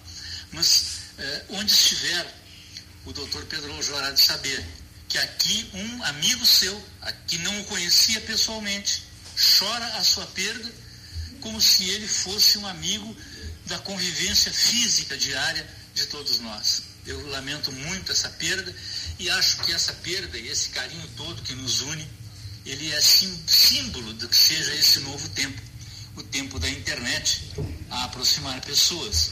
Muito obrigado e até a próxima, se Deus quiser. Muito obrigado, doutor José Fernando Gonzalez, ao microfone do 13, o representante de Morro Redondo. Pois é, eu ia te perguntar, eu não tenho visto o Gonzalez, de quem eu gosto muito, é aqui na cidade, mas é, eu acho que é, é do Açoita Cavalo, né? Açoita Cavalo, isso mesmo. Que era onde morava o, a família do Pierobon, ainda existe um núcleo grande lá. Eu vejo que a Associação Rural já está se movimentando para expor feira, Cleiton. O filho dele é o presidente da Rural. Isso mesmo, o Rodrigo Gonzalez, comentarista do 13 Horas. Estão fazendo reuniões, hoje até. O doutor Multas. Hoje houve um relato na Câmara do. Eu acho que foi o vereador. O vereador Jair, do, do sindicato, né? O, Jair hoje estava falando que já estão movimentando a questão da, da expofeira, que é o Jair Bonoff. Que é um sucesso sempre, né? É, então, tu vê o seguinte, é, é, um, é, um, evento que geralmente acontece em outubro, nós estamos em julho, eles já estão se movimentando, significa que vai ser um, um evento legal. E, e interessante é que tu pega já um cenário de pessoas vacinadas, né? Se seguir esse ritmo, nós vamos, até o setembro está todo mundo vacinado. Porque percebes que as coisas estão estão melhorando nesse é. campo, não é, Henrique? Claro, ainda tem um número muito grande de transmissão, de contágio, cepas novas. pouco ainda, né? Mas nós vamos conviver bastante tempo ainda com essa máscara, eu acho ainda. Mas em todo caso, as pessoas podendo voltar a circular, podendo. Aí melhora, né? A gente não se encontra mais, como o Gonzalo está dizendo, não, é, não se é encontra verdade. mais se sente. Eu outro dia entrei no Café Aquário, estava bem frequentado o Café Aquário, e fiquei com a sensação de que tinha passado tudo, assim, vendo pô, as pessoas. Passou tudo, mas não, não, não passou tudo. Não, o problema mundo, é o seguinte: todo é, mundo com a máscara, é que é uma né? concentração aqui em Pelotas, na primeira semana do mês, as filas do banco, se tu precisar tratar um assunto como eu precisei num banco, é, é tu tenta de qualquer maneira não ir lá, porque todo mundo quer o banco, todo mundo já sai do banco, já quer comprar uma coisinha. Aí tu sai assim, terminou a pandemia. É, não, não terminou. Não é do engano, não. Mas, felizmente, já, a maioria da população já já está ou vacinado ou já sabe a data da vacina, então isso, isso é bom. Isso é bom. Henrique, para fecho de conversa, 7 de abril indo, né? Estava vendo a pintura na frente. Essa fase agora está terminando, a empresa, esse Biapó é uma empresa muito boa, ganhou essa licitação deve entregar nos próximos dias essa fase pronta. Tem a última fase ainda, que é de colocar as cadeiras, botar as cortinas e tal, mas é acabamento, né? Sim. A parte estrutural está tá, tá, tá feita, e muito fico, bem feita, aliás. Eu fico lembrando de uma, cerimônia da UFPEL, a época, o ciclo de palestras trouxe, é, fiquei muito contente com aquilo aquele dia, estava superlotado, 7 de abril. Eu nunca me esqueci daquilo. O secretário-geral da Organização dos Estados Americanos, Baiana, uh, Baiana Soares, né? João Clemente Baiana Soares, cuja esposa era pelotense. A dona né? Gláucia. Dona Gláucia. Família dona do. E a palestra do, dele. Dona do. do... Superlotou 7 de abril. Aquela loja que funcionava ali embaixo do, do, do, do Rex Hotel? Eu, eu, eu, deu um branco agora. Deu, deu um branco Rio Grande do Ali tu comprava, tu comprava como é, o Lancaster. famoso Lancaster. Era, era, é era, era, era a loção da moda, né? Eu sei que um, um comentarista da Gaúcha, um hotel em Guadalajara, México, se chamava Hotel de Mendoza, em Guadalajara, México. Loja A principal. E o sujeito. A principal, loja bonito A, principal. E o camarada usava, ele botava um vidro de, de, de derramava um vidro de Lancaster. Lancaster. É, lá, lá, em Guadalajara. O, o, eu não podia sentir aquele perfume. Anos 70, é isso? Não, a Copa do Mundo, não, Copa de 86 na Argentina. O sujeito, o comentarista, esse usava Lancaster, noite e dia.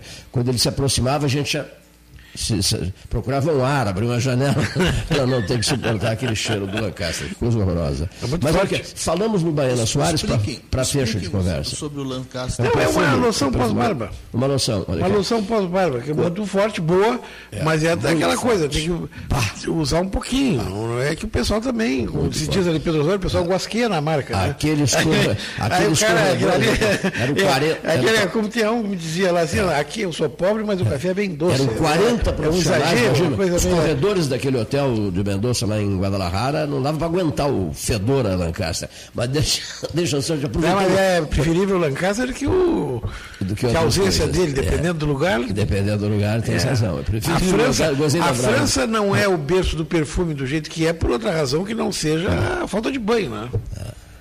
Quer dizer, para disfarçar, criaram perfumes maravilhosos. Hoje todo mundo tende mais a tomar banho, porque também não são muito de banho. O 14 de julho não é, não, é, não é, dia de falar nisso, né? Mas. mas Henrique, deixa eu só puxar um assunto que é eu, não, eu não quero terminar aqui sem, sem uma palavra tua em relação a isso. Eu li, é uma repercussão zero aqui em Pelotas, mas eu postei na rede social, li tudo que apareceu sobre a morte do Paulo Tarso Flecha de Lima, né? Valendo lembrar que a mulher dele era íntima amiga da princesa Diana. Ela veio ao Brasil, Olha, se hospedou na casa deixa, dele. Deixa eu te né? dizer, eu soube pelo, eu soube pelo Sadi Saper. O Sadi que me mandou a informação. interessado nessas questões. Da, né? do, do, falecimento. Um brilhante embaixador brasileiro. Mandar um abraço para o Sadi. Eu tive a felicidade de conhecer e conviver um pouco com ele. Figura brilhante, brilhante. O, brilhante. Até vou te dizer, o, o, o Celso Kaufmann tinha um restaurante em Brasília, Stella Grill. Esse restaurante, na, tradicional como, como, como, muitos lá, mas na, tinha uma mesa do tamanho dessa mesa, do 13 horas, no fundo, que era a mesa do dono do restaurante. Então, ele convidava algumas pessoas, as pessoas iam almoçar, pagavam a conta, mas sentavam com o dono do restaurante, era a mesa do Celso. E o Celso me telefona um dia, eu geralmente às sextas-feiras lá, é aquele restaurante assim que serve um feijãozinho, um arroz, um picadinho mineiro, simples.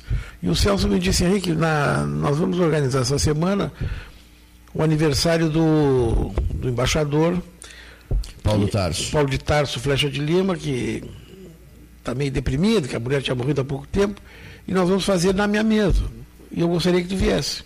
Ah, que bacana. E eu fui, ele chegou numa cadeira de rodas, é, amparado pelo filho, e sentou bem na minha frente, porque eu já estava lá, ele sentou bem na minha frente e estava com dificuldade, ele tinha tido um AVC eu fiquei ali vendo e tal. E o interessante é o seguinte, eu achei educadíssimo, me lembro até a roupa que ele estava. Ele estava.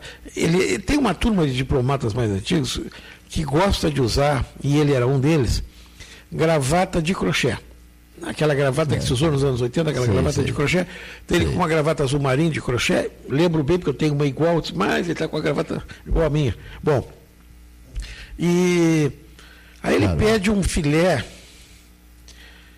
um arroz e um ovo, aquele ovo que eles usam muito lá em Brasília, aquele farofa de ovo.